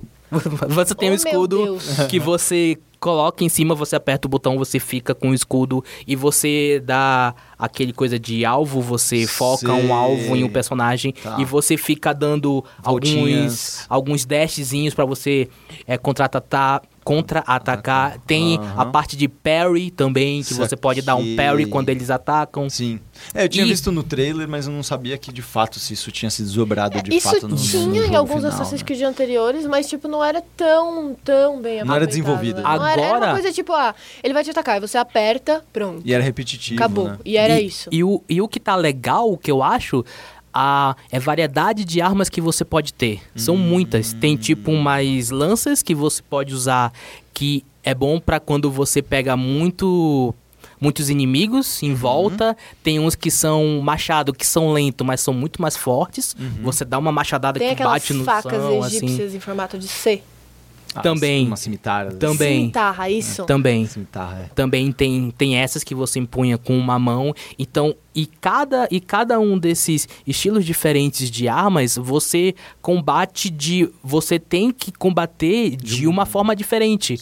Legal. O, o que dá uma parte tática muito mais interessante. Tem alguns problemas, porque, por exemplo, parry é meio ruim de você acertar. Tá. É muito difícil você acertar É, parry. que não são a From Software e, e aquela precisão bizarra que os caras têm pra. A parte do. de. É focar nos inimigos também, às vezes dá uma pirada. Claro. Aí, tipo, você tá focando naquele Aí do inimigo, nada- aí do nada foca no outro e você fica batendo aí, meio que do que tô? nada. Aí Será dá uma meio. Mas, em geral, o combate ficou muito melhor. Muito Que melhor. legal. E eu acho que essas são as duas Porra, principais diferenças. Em parte é de jogabilidade que estão bem diferentes e que estão legais. A parte do Pode combate, a parte do RPG. Que é essa, essa Mas o progressão protagonista legal. é sem paizão? Como, hã? Sem paizão, é sem paizão ou não? Ah, Senpai. Senpai. é tá. sem paizão? Aí é que tá. Bayek de Sinua é o nosso. a- ele não é nem assassino, ele é algo que chamam de Medjai. Tá. Que eu não sei se existia mesmo no Egito Antigo. Gente, que ele. já. Né? Que ele. Não, calma. Que ele é. Ele é meio que um xerife. Tá. Diziam que eles, esses, esses Medjai, eles eram soldados de elite que protegiam o faraó Uhum. e protegiam as, as fronteiras Ah, do, tá. do, do, do Egito e tal, esse Entendi, tipo de tá. coisa. Mas isso foi há muitos e muitos anos atrás. Entendi. Quando, Eles eram a Polícia Federal. Do, do quando, mais ou menos, quando o jogo se passa, o Bayek, que é o seu personagem principal, ele é o último Medjai. Ah. Ele é o último e ele meio que virou um xerife de uma cidadezinha, que é Sinua. Tá. E aí ele. Isso dá até uma, uma, uma boa. De- Deixa uma boa. É desculpa pra você fazer essas missões paralelas. Aham. Porque ele Tipo, tem. resolver esses casos locais, né? Isso, que aí, tipo, como ele tem esse dever de proteger o povo egípcio, Sei. então qualquer pessoa que chama, ah, Medjai, você pode me ajudar nisso, Sei, nisso, sei, nisso. Aí ele, ele mesmo fala, não, já que eu sou o Medjai, eu preciso proteger você, eu preciso proteger o povo do Egito, então eu vou te ajudar nisso, nisso, nisso, nisso Entendi, tal. entendi, então entendi. dá esse Sim. contexto legal. Legal. Mas a parte ruim, as partes que eu não. Tá, caramba. As partes ruins que eu não gostei tanto. Hum. Ah, primeiro que esse possivelmente é o pior início de um Assassin's Creed ever. O início desse jogo É horrível. é horrível. Sério, lerdo. Pô, não, não, não, não. Ele não te dá contexto de nada. Certo. Você Só começa. você começa indo atrás de um alvo e você não sabe por que, que você quer matar aquele alvo. Você, tipo, começam a falar nomes pra você que você não sabe quem é. É tipo, tá, quem são essas pessoas? O que que eu tô fazendo aqui? Por que que eu tô fazendo aqui? Você fica meio que uma hora mais ou menos, que é a primeira áreazinha grande que você fica, meio meio que perdido e tal. Por que que eu tô fazendo? Por que que eu tô fazendo isso? E Entendi, tipo, todo mundo falando. Estou. e, tipo, todo mundo falando, ah, bah, é que você voltou depois de um ano. E, tipo, eu, caralho, o que que aconteceu, Onde que eu mano? tava, velho? Aí só aos poucos é que ele- eles vão preenchendo essas lacunas, mas só que fica uma... um- Ó, mas, mas, só que eles fazem de um lance que, jeito... tipo, o Assassin's Creed também tinha sumido há um ano. E aí esse personagem. voltou Nossa! Meu lá, Deus! Caralho, Nossa, o Falcão. Falcão Olha lá, percebeu olha lá. tudo. Mas, mas se foi isso, puta merda, foi... Pós-moderna.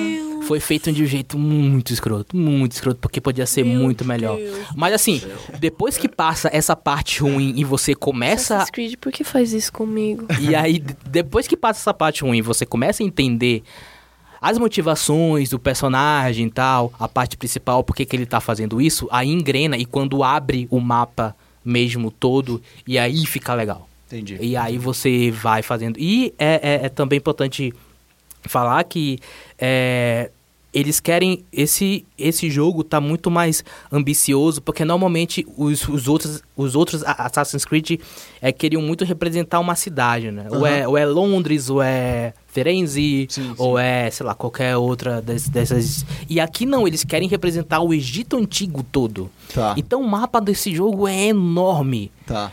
Mas o que que ele faz pra tipo para te prender? Eles são divididos em regiões esse mapa que vai pelo nível do é dos inimigos que você enfrenta lá. Então, por exemplo, é ter uma região que é só do nível 20 a 25, Bem por RPG exemplo. mesmo. E aí se você tá no nível 10, você não vai pra aquela área porque Sei. você vai morrer rápido. Entendi. Porque Parecido tem com Horizon Zero Dawn, o mapa. É, tem isso, isso também. E, e também no Syndicate também tinha isso um pouco. Tá. A, a Londres de lá tinha As gangues e. divisão por, por, por, por Level. nível e tal. E Que aqui da também. hora. E, e também porque aqui não é só os humanos.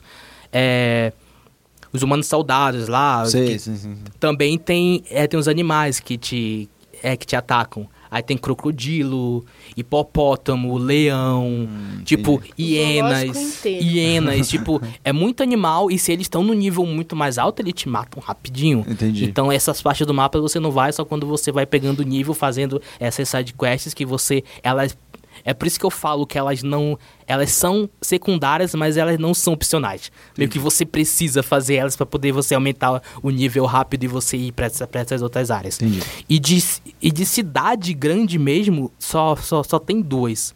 Alexandria E Cairo. e. Não, que Cairo acho Não que não existia, existia. né? Alexandria e Memphis, que era a Ah. antiga capital do, do Egito. E aí tem um problema. E hoje a outro- atual capital do country, eu acho. Hum? Do country. Mas enfim, da música country. Ah, Memphis. Nossa, É. velho, tu tá que Meu pariu. Deus Ué, do céu, ué, cara. ué. O que, que a gente faz nesse podcast? É porque Memphis mesmo, de lá do Egito, ela não existe mais, ela é só, é só ruínas. E aí que tá um ponto é, que me deixou muito frustrado com esse Assassin's Creed.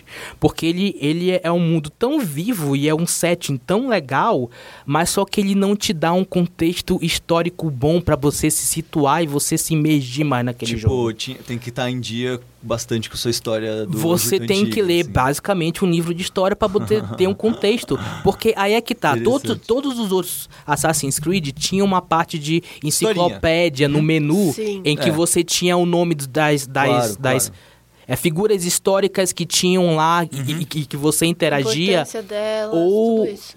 Ou dos locais que, Uhum. que você visitava. No Assassin's Creed Origins não tem nada disso. Entendi. Você só anda por ali e você não tem nenhuma informação. Por exemplo, eu não sabia que naquela época Alexandria era a capital e que Hum. Memphis tinha sido a antiga capital. Eu não sabia disso, eu fui Tipo, saber quando isso. eu fui pesquisar. Tipo, você chega em Memphis, é o caralho, essa cidade é enorme. Será que ela é importante? Eu não sei, porque o jogo não me fala nada. Entendi. E, e, e uma, e uma das razões pra eu ser tão fã de Assassin's Creed, muito, muito mais do que o jogo, é Esse- ter esse essa, essa né? carga histórica, porque eu sou muito entusiasta de história. Aham, aham. Sempre.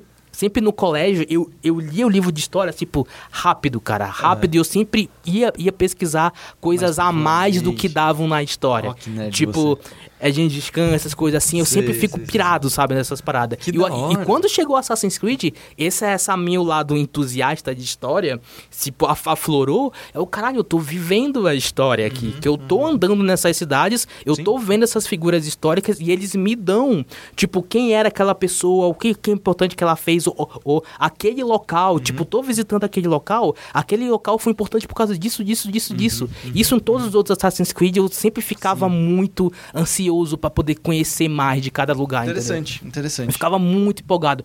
Muito mais. Uma tipo, que não tem é, isso é nesse. por isso que até eu, eu meio que relevo jogos ruins da série, que falam, por exemplo, o 3 e o Unity, por causa desse lado. Então eu, eu fico mesmo assim.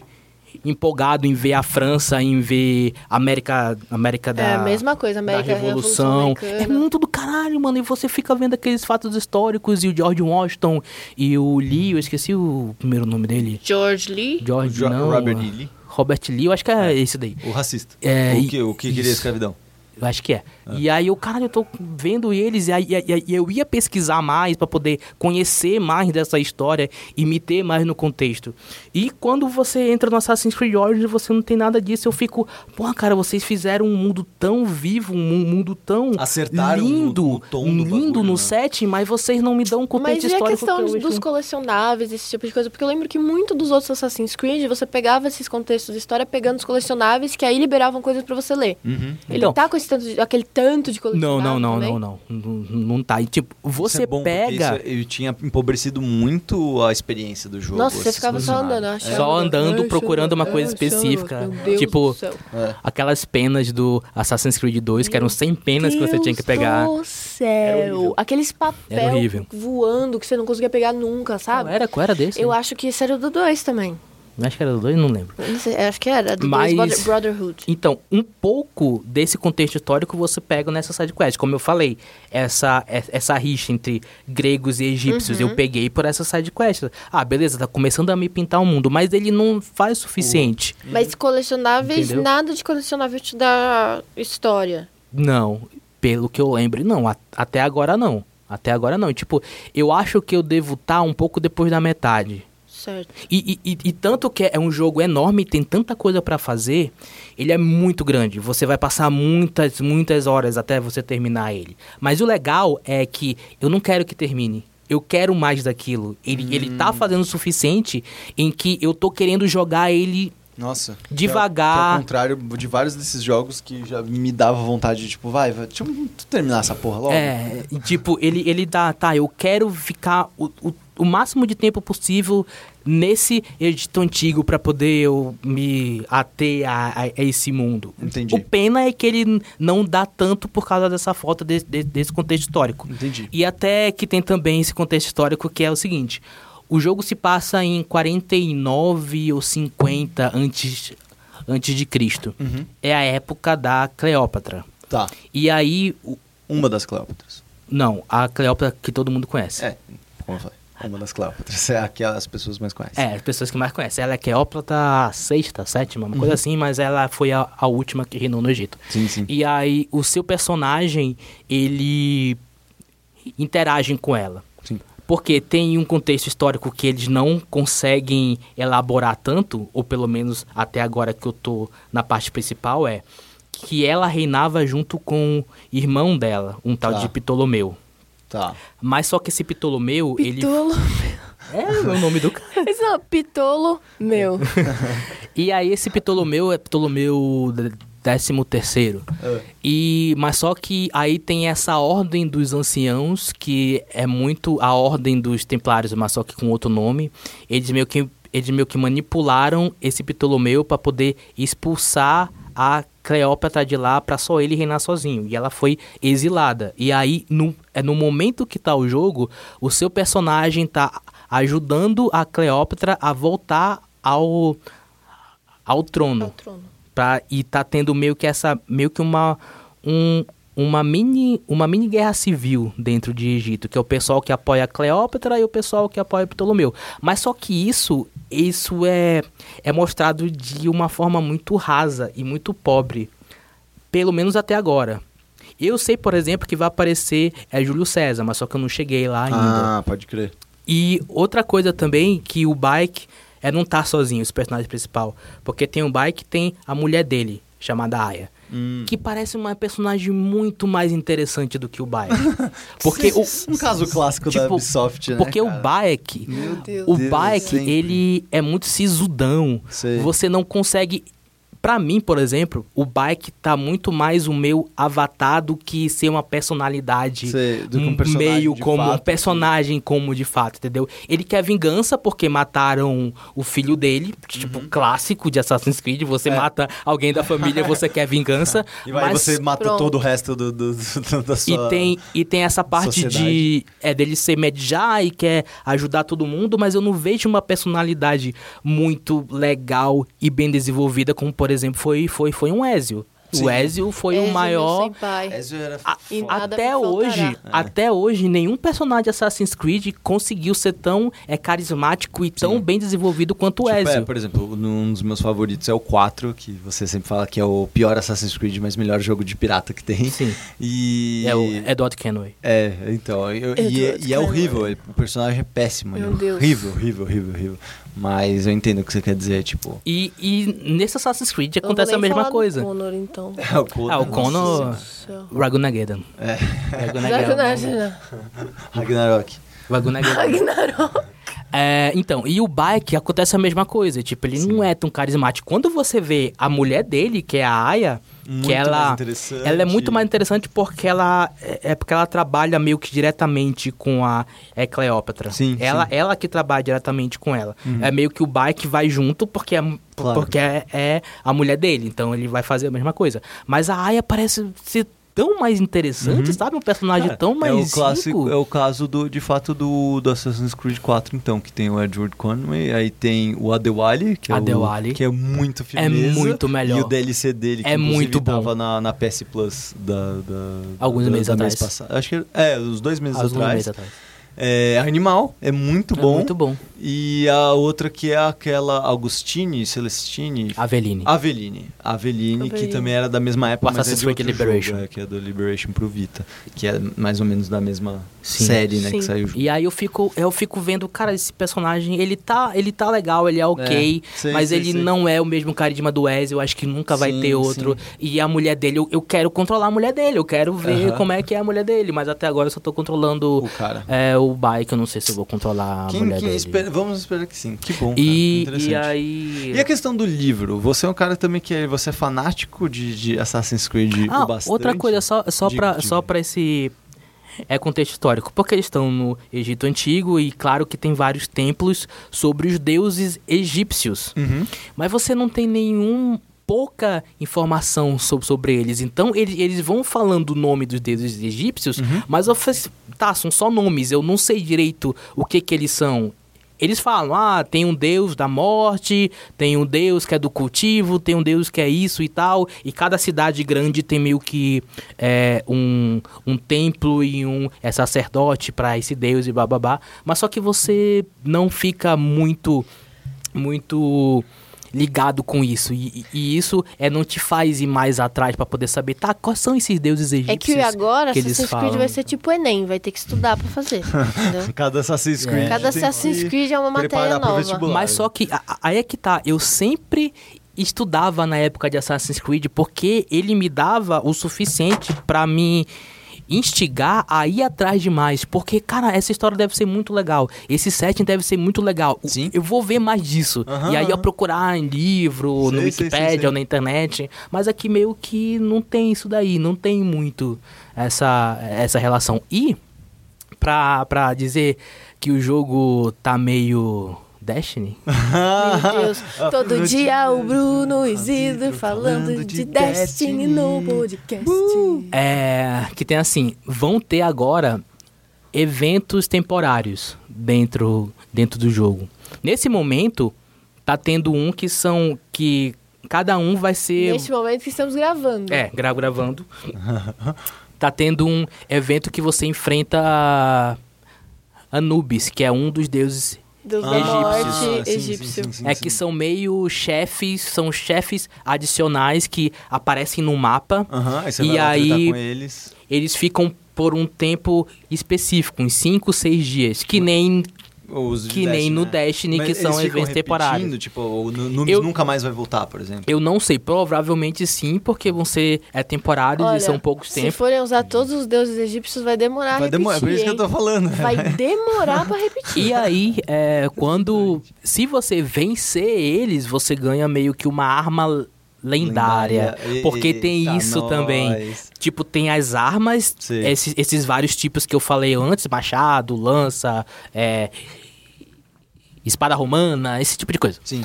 Ah, e elas têm classificação. Tem as comuns, que são azul, as raras, que são roxa, e as lendárias, que são amarelas. Entendi. Então tem. E, e- e isso, isso até é Ai, legal, ai. porque ele te incentiva a explorar mais o mundo, porque tem certas partes que tem uns é, tesouros. E esses tesouros normalmente São são, alguns desses itens raros ou, ou- ou lendários. Entendi. E aí você vai explorando, então você quer ir lá até aquele tesouro que aparece no mapa lá, um tesouro, que provavelmente você pode pegar uma arma rara ou lendária. Entendi. Então tem esse, tem Nossa, esse meio bem- de Destiny Pelo menos que, não tem que eu, loot que eu box, achei né? muito engraçado. Não tem loot box. Tem. Tem loot box Tem também? loot box. Meu Deus, não tem como fugir Ai, dos loot sim. boxes. Você chega em Tem. casa, Então, você está tomando banho, quando você menos espera, você olha pro lado, tem um loot box. Então, tem um, é, tem um vendedor específico que fica em cada cidade chamado Reda, que ele tá com ele tá com um íconezinho azul, Ah, que sempre Deus. quando você fala com ele, você pode comprar pelo é dinheiro do jogo mesmo, um, um- um baú, que aí Tá. quando você compra o baú, ele abre, é tipo uma carta, Na aí dos outros que nem o Não, sei se é assim, mas tipo, ele abre, aí você ganha ou uma arma lendária ou um item, né? Uma arma ou um item lendário ou raro. E aí você pode. E também tem umas moedas chamadas Helix, que isso tem desde o, desde o Unity, que você compra com dinheiro, Dinheiro real pra poder você comprar claro. Algumas quincalhas. Tem um que é muito legal, que é um. Olha lá, olha o Isidro É que é um- cartão de Meu crédito. Deus. É que é um unicórnio como como, Como é como montaria? montaria. E é muito legal porque ele deixa Rastros. um rastro coloridozinho Uh. assim. Quando você é muito legal. Ok. Você Sold it. Mas a galera, a galera Você tem pode- reação diferente quando vê isso? Não. Tipo os não, NPCs? não, eles porque é só um total. ônibus. Ah, tem a Ah, parte tá, do presente é, no- também. entendi, Aquilo tá ônibus. rolando no ônibus. Entendi. Tem a parte é do como presente. se fosse uma, uma modificação no ônibus. É, no ônibus aí a pessoa vê. E, e aí, e aí, tipo, é, Então eu fiquei imaginando, tipo, você chega lá com o unicórnio, o povo do Egito, oh, Olá, o tudo que bom? é isso? É. Não, e já Os te deuses trata mandaram normalmente um como se você não estivesse montado no unicórnio Exato. é um camelo ou um cavalo normal. Entendi. Mas aí Que bonito você seu pode camelo. comprar esse, esse é um tipo. unicórnio, senhora. É, se você pode comprar esse, esse unicórnio com esse dinheiro de Helix, que você compra com dinheiro real, ou você pode ter a sorte você abrir. Cair, abrir num desses baús. um, um de- desses baús que você compra é com dinheiro do jogo mesmo, que você ganha dentro do jogo, que aí talvez ele apareça. Entendi. E aí tem sempre esse esquema que é Muito bem. meio bizarro. E sobre você que é nerd, Então- você é CDF e é dos livros também. É, é por- porque assim, cara, tem. De tempos em tempos, tem alguns jogos que eu gosto pra caramba e eu quero saber tudo deles. Aham. Consumir toda eu aquela. quero consumir aquele produto da maior maneira possível. Você faz a alegria daqueles é, diretores de marketing que fica. O caminho é multimídia, fazer várias coisas ao mesmo tempo. isso, lance né, não, é uma também." merda.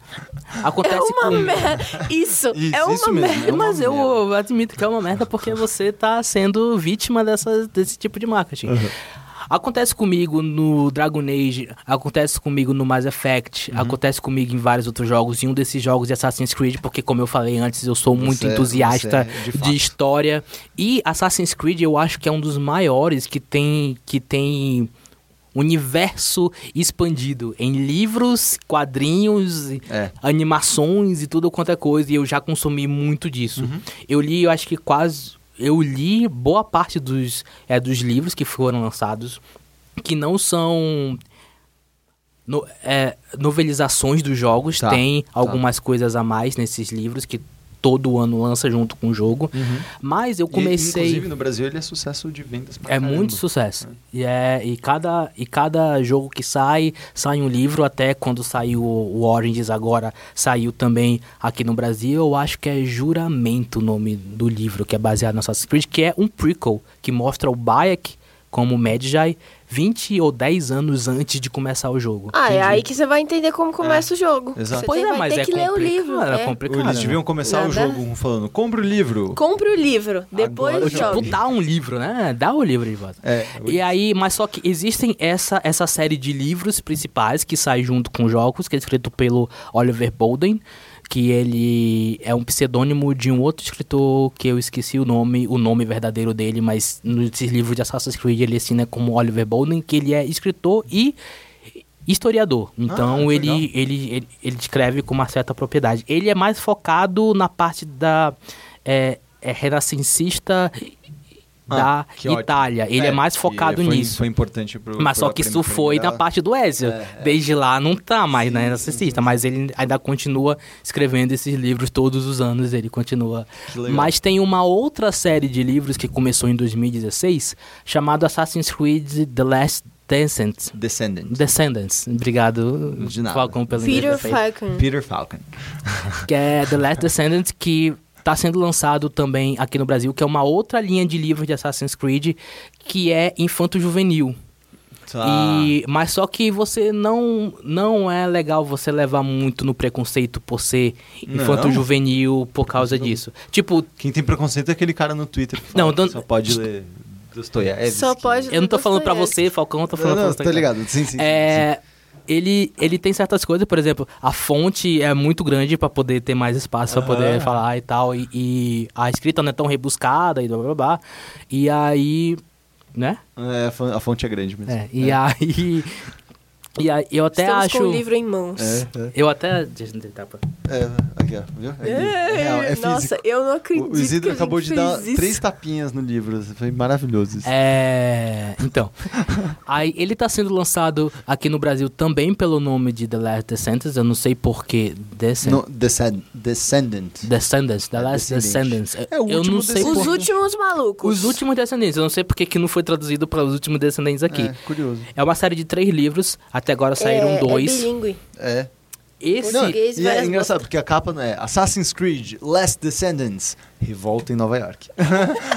Aí em português. em português. E a- Sessão da tarde, 100% sessão da tarde, bagulho. Meu E aí Deus do saíram céu. já três livros lá fora. Aqui saíram dois, que esse, esse aqui que eu tô em mãos é o primeiro, Revolta em Nova York. O segundo é A Tuba de Khan, que saiu também já aqui. E eu tô achando bem legal. Por que, que eu tô achando legal? É uma coisa que a gente tava conversando, não sei se foi no podcast ou se foi antes do podcast.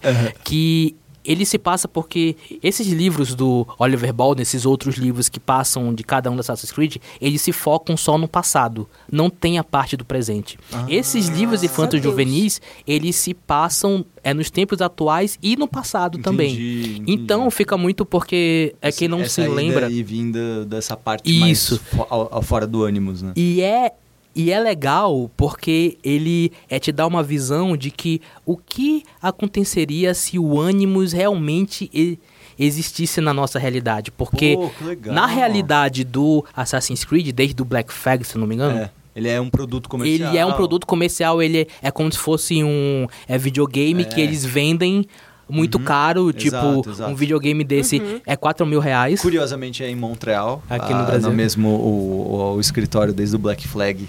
é, o escritório dos donos do Animus fica Uhum. em Montreal e é muito louco porque eu morei em Montreal e, era, e eu lembro que eu gostava de ir lá no escritório pra ficar Peter Falcon. olha, é, Peter Falcon. Eu gostava de ficar no, no escritório dentro do jogo pra ficar olhando as, as paisagens e falar: caralho, olha o bagulho ali, mano, olha ali que louco também. Era, E mó, era mó divertido. E aí, esse, esse livro, ele, ele monta muito isso. É um grupo de seis adolescentes, se eu, se eu não me engano, e eles têm esse contato com ônibus. E aí você vê, o caralho, deve ser muito foda se tivesse um aparelho Uhum. em que você pode voltar pro seu antepassado e ver quem você era. É isso que eu tava falando do meu Isso é- sobrenome. É, Então, isso é- ser é isso muito daí. legal, Imagina. cara. E isso ia ser muito Esse legal. livro aborda isso e tipo Entendi. como como esses como esses adolescentes tipo ele, eles pegam um ânimos que não é esse ânimos que, que eles vendem Uhum. nesse mundo essa realidade é um ânimos mesmo que ele pega a tua memória genética e te leva pro teu passado e isso leva a a questões muito interessantes. Por exemplo, tem um deles, desses adolescentes, que ele é cadeirante. Então ele quer usar o ônibus porque ele quer Se ter sentir- a sensação de andar de novo. E ele fica meio que viciado nisso. Sempre Ah. quando ele quer, ele quer usar o ônibus por causa disso, porque ele é cadeirante. Entendi. E tem uma, uma outra questão que eu achei muito foda esse livro abordar, porque tem dois irmãos também é nesse grupo que eles é que eles são negros. Hum, E aí a menina, porque é um é um menino e uma menina. A menina não quer voltar porque na primeira vez que eles usaram o ânimos e eles voltaram para os seus descendentes, eles eram escravos.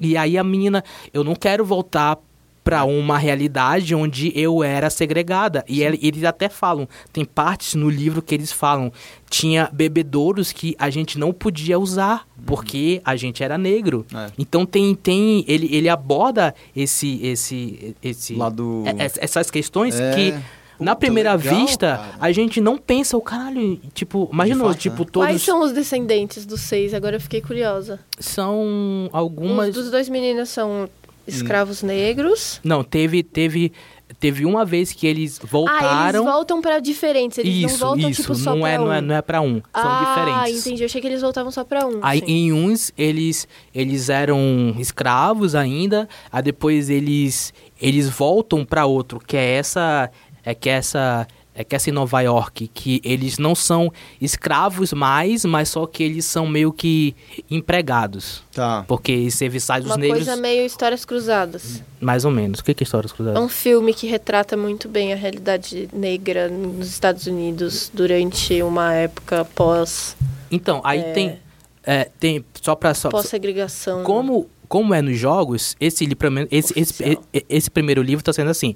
Tem essa parte do, do presente, uhum. que esse grupo de jovens, ele é, eles são uma facção separada. Eles não são nem assassinos e nem e nem é templários. Eles são uma coisa separada. Os templários e os assassinos estão atrás dele, porque quando eles voltaram no Animus, eles é, descobriram uma peça do Éden, que é aquele item que tem uhum. em todo jogo, que é o principal mote sim, sim, que todo sim, mundo está indo atrás. E aí, esses seis voltam porque em algum ponto no passado, todos os antepassados dele é, se cruzaram. E aí eles voltam para poder tentar achar esse é, pedaço do esse Éden antes. É, hum. esse esse é pedaço do Éden antes dos assassinos e antes dos templários, porque Entendi. no é no presente essas duas facções estão meio que caçando eles, entendeu? Ah. E aí ele, eles estão tentando achar antes, pra, antes desses dois grupos. Entendi.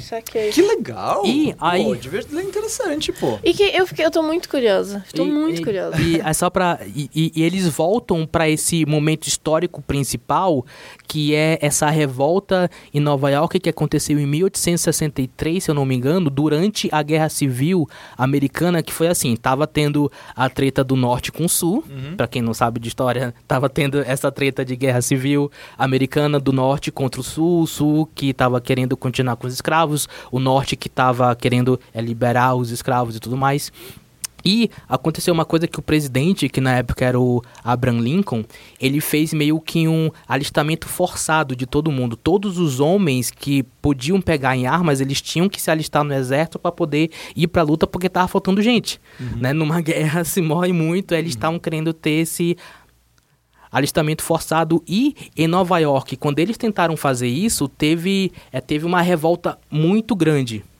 E aí, é, essa esse momento histórico é que é abordado no livro e ele é abordado de uma forma interessante porque cada capítulo aborda o mesmo evento visto por visões diferentes de cada um dos descendentes desses jovens. Entendi. Não sei se dá para entender direito. Dá, claro. Sim, sim, sim, dá, Então, cada, é cada, cada é um personagem diferente cada capítulo, né? Que são e, os seus personagens sendo os descendentes isso. E, tipo, dos, é, dos adolescentes. É o mesmo momento histórico, mas só que visto por visões diferentes, de pessoas diferentes, de classes sociais diferentes. Que da então hora, eles dão uma porra. visão muito é legal. Boa, é e eu tô boa... adorando esse livro. Adorando, adorando mesmo. Muito mais do que os jogos. Os principais que são uhum. é, é, que são legais, principalmente quando você esquece a história do 2, por exemplo. Hoje eu não, eu não lembro mais direito como é que é a história do 2. Uhum. Mas eu vou no livro, dar uma lida, ah, legal. Era isso, isso, isso, e tem mais informações a mais. Mas isso daqui brinca é, brinca muito mais com, com isso, de a realidade. Sim. E se o um Animus. Com a, com a realidade do próprio, desse próprio universo, que, isso, que é mais interessante. Isso, né? isso.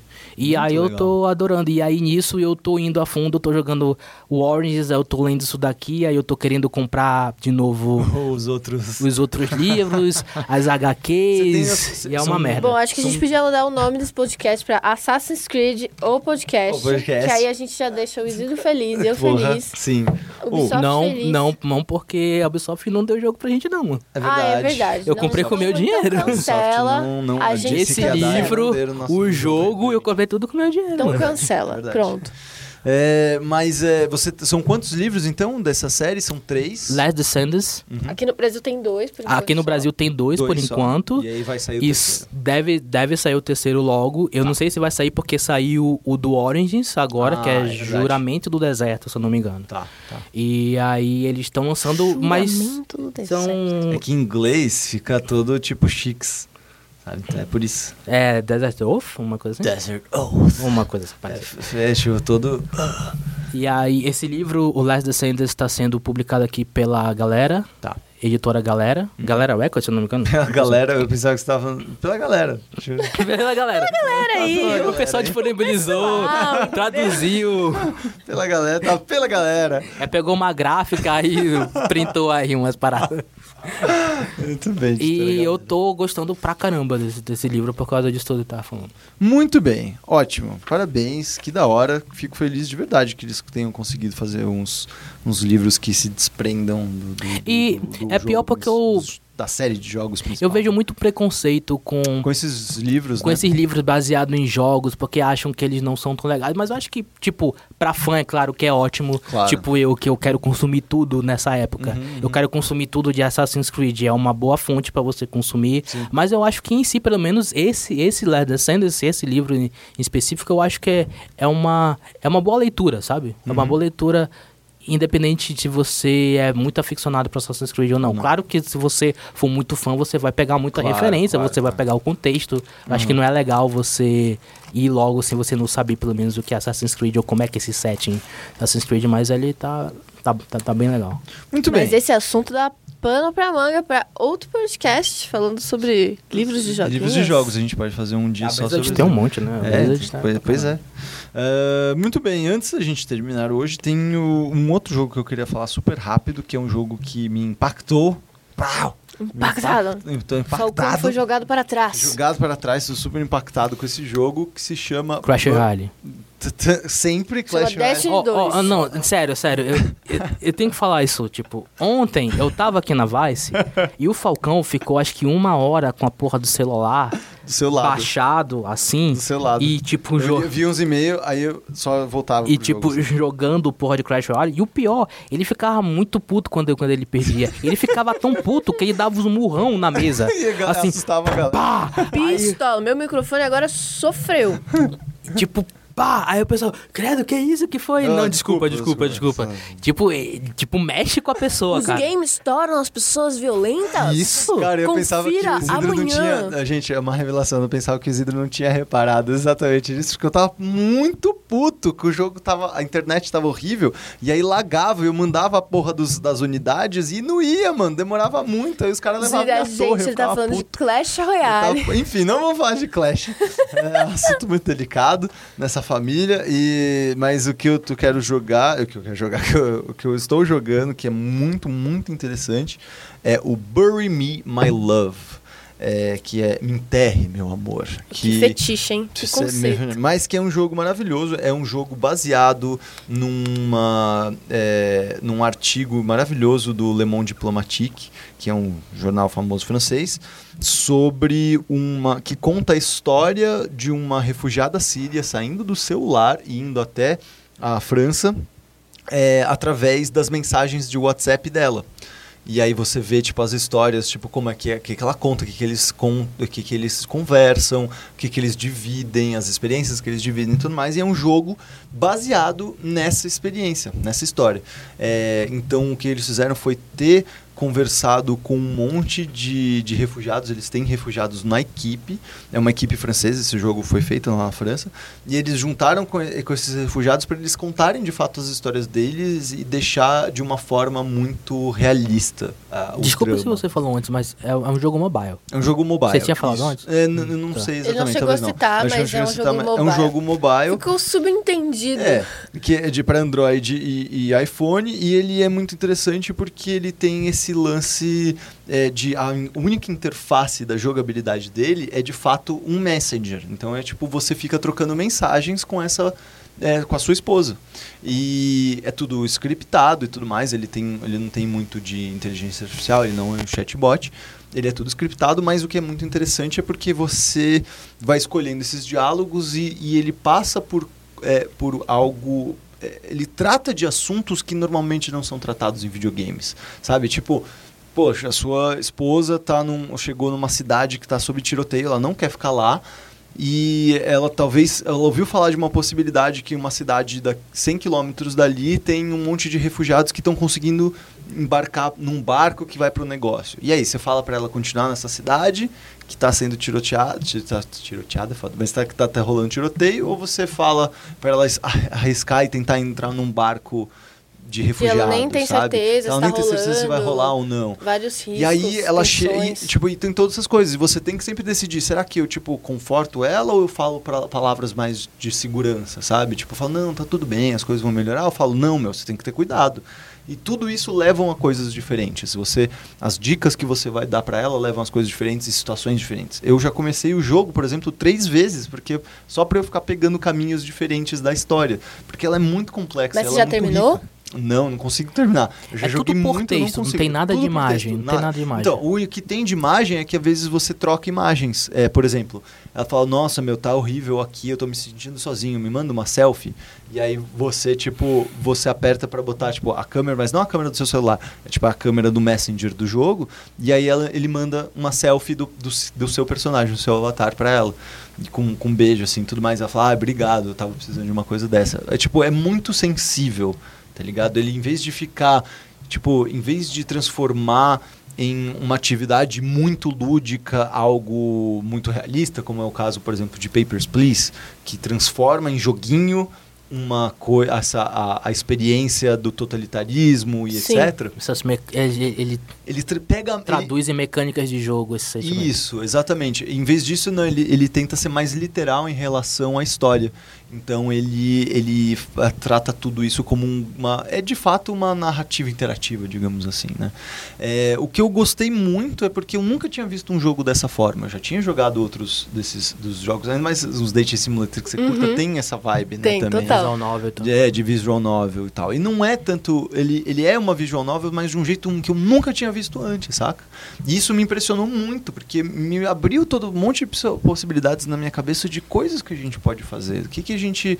Que outras histórias que a gente pode contar nesse formato que são muito interessantes. Tem esse, sabe? nesse formato tem muitos, muitos, muitos jogos. Pois eu cheguei é. no mesmo jogo que eu falei do. No mesmo, no mesmo jogo, não. Mesmo. No mesmo podcast que eu falei do Mystic Messenger, né? Aham. Que eu já tratei Aliás, aqui. me elogiar, vieram me elogiar lá no, F- no SB Games que você fala dos seus dating sims no podcast. Eu amo É, vieram me elogiar, Dating. Sims. Me, me, me, me, me recomenda Dating Sims. Obrigada de nada. Mas, por exemplo, o, vou, vou falar de novo. Todo dia a Letícia falando de, Dating, Sim no Sims e um podcast. boy, boy 2D. Boy 2D, é demais. Enfim, o, o Mystic Messenger é muito parecido com isso, só que não é uma história tão pesada e tão sentimental e tão profunda. E você não, não é um personagem, você Uhum. é você. Mas é esse mesmo conceito de você conversar com os caras e eles terem uma história por trás, e eles mandarem Sim. foto e você manda foto pra eles. Exatamente. E, e tem muitos jogos nesse formato, principalmente no, no, no Android, pelo que eu vi, e tem muitos de terror Sim. que são fantásticos. Eu acho que abriu muito esse, esse segmento por causa de celular. Eu acho que É? esses dating sims e esses test adventures, porque com você falando, parece muito mais um, um, um test adventure do que um dating sim, principalmente Sim, não, sim, ele porque, é mais um visual Não, novel é. mesmo, é. porque não tem todo assim, é muito mais Com- texto. com muitas opções de diálogo. É, né? texto com certas opções que você tem que Isso. escolher um no outro. É, É muito isso test adventure. É, é, Mas eu acho que eles, eles, eles conseguiram achar uma é, plataforma muito boa com os celulares, né? Concordo plenamente. Porque tá se proliferando Não, pra caramba nesse isso, tipo, formato. A linguagem da a interface de um celular, a interface mobile em geral, ela é muito comum e familiar pra gente. A gente, tipo, já, principalmente para as gerações mais novas e tudo mais, tipo, ó, interagir com o celular e tudo mais é uma coisa muito natural, tá ligado? É uma forma de comunicação muito comum na época em que a gente vive. Então, é, é, é meio surpreendente que a gente não tenha mais é, dessas mecânicas que são que são baseadas em interfaces do dia a dia em, em games, tá ligado? Talvez tenha, mas só que eles não são tão conhecidos e a Ou gente não isso, conhece Ou ainda. talvez seja essa a questão Eu acho também. que é mais isso, porque eu, por exemplo, eu conheço vários Aham. joguinhos nesse sentido aí que você Sim, tá sim, falando. sim. Mas já tinha feito um que era tipo, isso. pare... é mu- porque eu curti muito essa parte que é, um, é o zap, tá ligado? É trocar zap Existe, eu acho que Tem eu áudio cheguei. também? É, ela pode mandar áudio, se não me engano, mas eu ainda não cheguei nisso. Mas é tipo. um áudio de 30 minutos. eu, Mas ela falando bola, imagina, né? Mas é, não, mas é muito legal porque você vem no mapa, por exemplo, onde é que ela tá. Ah, outra coisa que é muito interessante é que você pode jogar esse jogo em tempo real. Ou seja, tipo, eu tô jogando de, de forma acelerada, ou seja, as mensagens vão chegando conforme eu tô jogando lá dentro. Mas se você quiser, você pode jogar em tempo real. Então, às vezes, ela manda mensagem às 6 horas da manhã, que nem aqueles Exatamente. os boys do ED, falando, tipo, Quero matar. meu, aconteceu tal coisa, preciso da sua ajuda. E aí você fica desesperado. E ela conta um E negócio você e fica, perde tipo, a, a, a conversa se você não, responde? não, não. Se você não responde, ele Entendi. só, ele só, só O que? acumula. Você perde a conversa ou não? O- no Mystic Messenger é assim. Eles vão te responder. ligar 3 horas da manhã. Se 3 horas da manhã você não atender ou você não responder, Eles vão ficar putos. eles vão ficar, oi, É. oi, oi. Tá É. bom, fala comigo então. E é, É. isso, entendeu? M- Mentira, Ah. eles nem sempre ficam putos. Mas às vezes eles, tipo, só mandam a mensagem e hora que você abre de novo o jogo, Ele- já é, tipo, outro horário e aí ele já, já tá falando de um outro assunto, entendeu? É, então, e é isso que eu achei interessante, porque você pode de fato acompanhar como é que é, tipo, literalmente, tipo, em tempo real, alguém saindo da Síria como refugiado até chegar na Europa. E tudo que pelo tudo que ela passa. Putz, e é muito legal, tem coisas que eu nem imaginava. É, tipo, cara, é, você junta um dinheiro. É de quando esse jogo? Agora, saiu faz um mês, nem ah, isso. um mês. É, é. Eu, eu acho que é porque esse Eles estão tipo... falando sobre isso, inclusive a gente fez uma matéria na Vice no começo desse ano. Ah, é? É. Hum.